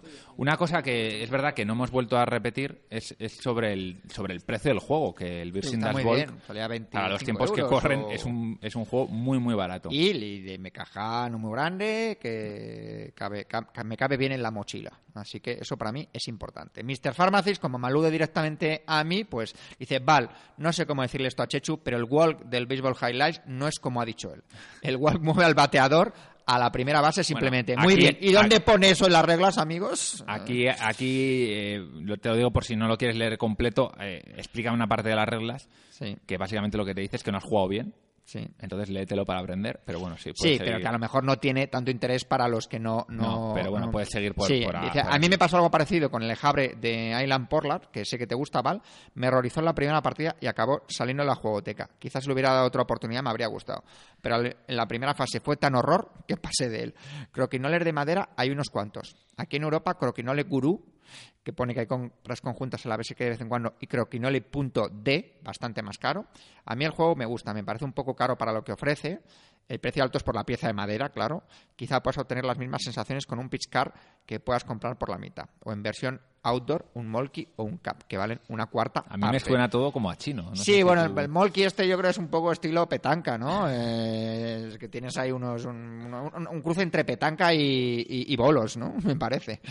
Eh, por lo demás, muy interesante el capítulo. Apuntados quedan Sardinia, que es un juego que le ha llamado bastante la atención a la gente, porque es un juego que se puede jugar a dos, eh, siendo de... ya sabemos que el tema de los 18XX muchas veces es complicado encontrar a alguien.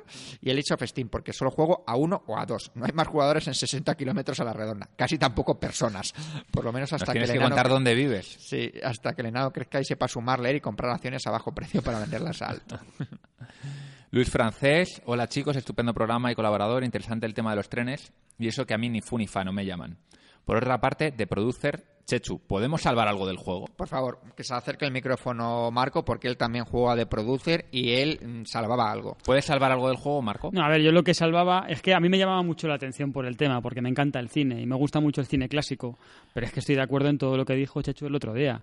Yo no he leído las reglas, las estuve ojeando, viendo cosas el otro día, pero era- eran un horror y, y el tablero también es muy malo porque porque no está bien aprovechado el espacio, pues eso, le, había, había- eh, parece, eso- parece, parece un juego a medio hacer. Eso que luego pensando, hubo cosas que, que me podía haber metido y no me metí, como cómo calculas eh, la recaudación que hace la película, que me parece súper farragoso, eso de empezar a sacar y a meter de la bolsa tokens, o cómo ganan los Oscar, que es sacando cartas al azar, y si en la carta que sale saca un símbolo de Oscar, ganan más votos. Un horror.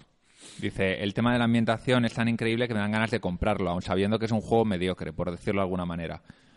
Bueno, según Chechu era un 2, ¿no? Lo que le diste. No, le di un 4. Ah, un 4. El 2 era el Cinco. Sí, del el béisbol, ¿no? Sí.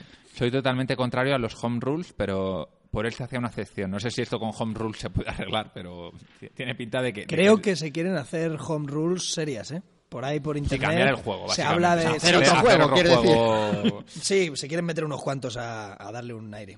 Hombre, yo creo que lo que se debería hacer, si hay un interés en un juego de este estilo, es sacar otra edición nueva, arreglando pues el juego. y decirlo bien, ¿no? A mí me han dado ganas de diseñar un juego de cine, estoy en ello.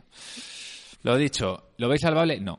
Eh, yo no lo he jugado, pero vamos, por lo que dicen aquí, o tengo que dejarlo e ir como Humphrey Bogart despidiéndome de Ingrid Berman en el aeropuerto de Casablanca. Pues nada, despídete de Ingrid y hasta luego. Juan Lara nos hace mucha ilusión que nos escriba porque dice que es el hermano de Carten. Dice, y por alusiones, que coste que escuché el podcast y me ha gustado mucho, no por mi hermano, sino por los contertulios que le acompañaban. Le apunto la Clásico página. de un hermano eso, ¿eh? No, hablábamos del hermano de Carte como con el que le daba al colesterolazo lúdico y jugando ahí a, a, a Destiny ¿no? y, juegos de este estilo. Sí, y Charlie Martínez, que ya si quieres lo comento yo, ¿no? Porque no es muy largo. A falta de Belial, yo os comenté que están traduciendo el juego sí en Berkami, eh, que nos lo ha comentado Javi antes, pero se os olvidó otra cosita, sortear las eh, cuatro entradas ya que caducan en un mes para cuando saquéis el próximo podcast, pues faltará poco. Nunca os he comentado, pero sois grandes, por cierto, respecto a Pandemic Legacy, me he impreso los personajes en cartulina y escaneé las pegatinas y las he impreso en papel pegatina. Lo que no sé es cómo queda el tablero, puede jugarlo entero, pero pretendo rejugarlo aunque no haya efecto sorpresa. Un saludo. Pues al hilo de este comentario, engarzando, hemos decidido, cual República Bananera, utilizar nuestro dedo y asignar las entradas no por sorteo, porque como no hemos, al final, entre que nosotros no hemos, no sé si no dejamos claro, eh, digamos que nos escribiesen en Twitter, tampoco nadie nos mandó ninguna eh, reseña. en audio, pues hemos dicho, quién se merece. Bueno, os lo merecéis todos. Vamos a ver que nadie se me enfade, por favor. Pero quiero decir que hemos decidido otorgarle esas dos entradas. Eh, Podemos estar hablando de un par todo. de dos entradas. A ver, a partir de ahora lo que vamos a hacer es lo siguiente. Si Charlie tiene la bondad de seguir dar- dándonos entradas, como es un poco lío el tema de los sorteos, hay veces que no hay participación, otras veces la hay, pero no tenemos tiempo para el tema. El- lo que he decidido, esto es una cosa mía, yo soy el dictador de la República Bananera. Muy personalista. Es que le vamos a dar las entradas a la gente que más os implicáis con el programa, que además me parece una cosa justa porque vosotros creáis parte del programa y en este caso hemos pensado en Belial, que es colaborador nuestro desde hace mucho tiempo. Si por lo que sea no las podéis usar, decírnoslo y se lo damos a otras personas, ¿vale? Y en Bilbo, que nos hace el, digamos, el post partida que luego desde Twitter, si no lo habéis visto alguna vez, seguir a Bilbo porque es muy divertido cómo comenta todos los comentarios que hemos hecho en el programa y les da un toque muy con- muy cómico y muy divertido, ¿vale? Así que os queremos dar las gracias con estas eh, par de entradas para cada uno. Poneros en contacto con nosotros, por lo Por menos, favor. eh, y os, os- os facilitamos el, El el código. código. que necesitáis para, eh, pues bueno, para canjear las entradas en las taquillas de Kinépolis. Y bueno, pues muchas gracias a todos por vuestros comentarios y por último vamos a cerrar el programa Con lo habitual, ¿no? Que es eh, esa recomendación fuera del mundillo lúdico. Espero que vengáis preparados. Javi, ¿A Javi le dejamos? Sí, sí. ¿Sí? Venga. Bueno, a ver, pues yo, yo, no, yo no me lo había preparado, pero voy a recomendar un disco que la música es algo que me gusta mucho y es un disco que salió el año pasado de un grupo un grupo sueco que se llama Opeth, hacen rock ¿Cómo? progresivo, Opez. O-P-E-T-H, se escribe. Vale. Y el disco se llama Pale Communion, es un disco que me, que me gusta muchísimo. Y bueno, la Para gente que- ambientar partidas podría estar bien. para ambientar partidas ni de coña. eh, ¿Qué estilo de música es? es, es rock progresivo. Pues bueno, ellos empezaron siendo más cañeros y han acabado un poco en el rock y a mí me, me gusta mucho. Es un grupo que me encanta. Muy bien, así en plan indie, recomendando... Así me gusta esta recomendación. más de Rosete, de grupo sueco, pero Venga, Javi. Eh, perdón. No voy a recomendar por quinta vez Todopoderosos, pero eh, bueno, si quería recomendar una serie esta vez, ¿vale? Eh, Wayward Pines. Qué buena. Está No, para la- mí... Si la recomendé yo. ya, que que no ¿La has recomendado? ¿La has recomendado ya? Me y voy. Todopoderosos también. Sí, no. Y es que iba a recomendar otra cosa que también había recomendado, así que dije, joder, eso tenemos gustos parecidos. los libros también de... eh, A ver, con, a de, la, de Abercrombie ¿En también los que, Pero, tío, que también me pero- lo estoy leyendo y también me los... A ver, no vale escucharse los programas, luego vérselo y, vo- y volverlo a recomendar otra vez. Bueno, tú has hecho eso, pero parecido con Con con sí, es así que-. No, pero, pero sí, quería recomendar Wayward Pines porque la tengo descargada hace medio año, pero no he podido verla hasta este puente, que me la he visto en un día. Joder. Impresionante. Impresionante. Impresionante. Muy bien. muy Samalan es un máquina. Bueno, a veces. Bueno, Samalan es un máquina, por lo menos en la tele, entrar en... en la tele ha conseguido 10 de 10, porque solo ha hecho esto. Bueno, pues Chechu, ¿tú querías recomendar algo? Yo creo que la el último programa te quedaste sin recomendar algo, porque yo recomendé una cosa y yo esta vez no voy a recomendar nada. sí. Bueno, yo recomendaría muchas cosas. eh, No, pero una que ibas a decir. eh, No, me- no me acuerdo, no, me acuerdo, no me acuerdo lo que iba a decir. Eh, os recomiendo que veáis partidos de los Golden State Warriors. Madre Que veáis partidos de los Golden que están haciendo historia en la NBA y llevan 24 partidos seguidos ganando. Y que veáis a Stephen Curry, que es un, como un superhéroe, pero en una, en una pista de baloncesto. O, sea, eh, me quiere joder Alf porque debe ser que se ha enterado de algún de, de algún resultado y me quiere y me quiere y me quiere joder. Alf no. Yo sigo recomendando la autobiografía de Mike Tyson, que es brutal. Es brutal, si- si- simplemente. Y sin más, ya sabéis que podéis conectar con nosotros eh, a través de planetadejuegos.mecatolres.com, en el hilo de la BSK, que cada vez está más participativo, en iBox, en los comentarios de iBox, quien pueda comentar, porque tenemos algunos problemitas. Y también venir aquí, Chechu, a dónde. A Mecatol Rex, eh, calle Matilde Hernández. Yo ya lo digo siempre con miedo. Desde lo que... Calle Matilde Hernández, número 36, segundo izquierda. O meteros en nuestro foro, en nuestra página web o en nuestro Twitter. Que vengáis aquí a jugar conmigo, con Marco Almalifó, con Bala al Triunfo en Tragedy. Si, si es que aquí luego tenemos que andar mendigando partidas, porque lo- hay, hay tal estímulo, claro. Yo quiero jugar a Imperial Sol con, con Al, pero como se compra 27 juegos al- a, la semana, pues claro, se quedan antiguos los juegos rápidamente. Así que si queréis jugar, pasad por aquí. Muchas gracias por venir, chicos. Espero que repitáis pronto. Pues muchas gracias por invitarnos. Sí, sí, contad conmigo otra vez, cuando queráis. Muy bien, Marco, gracias. Nos vemos dentro de 15 días. Hasta luego.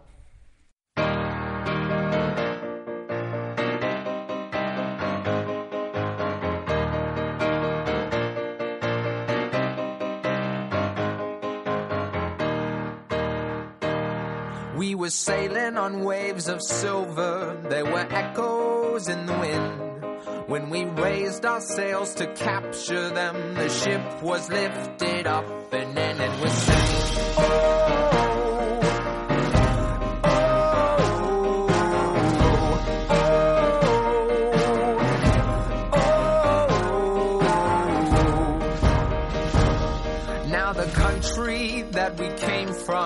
they play silver melodies. And the kings and queens all write their dreams on silver pages we would read and we'd sing.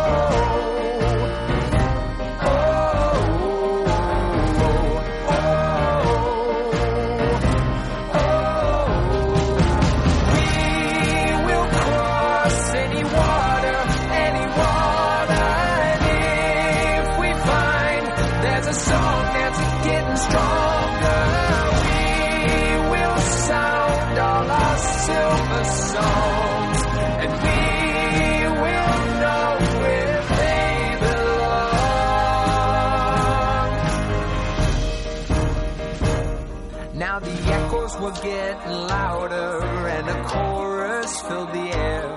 When the voices fell, they broke the spell that tied us to our silver chairs and we sang. Oh,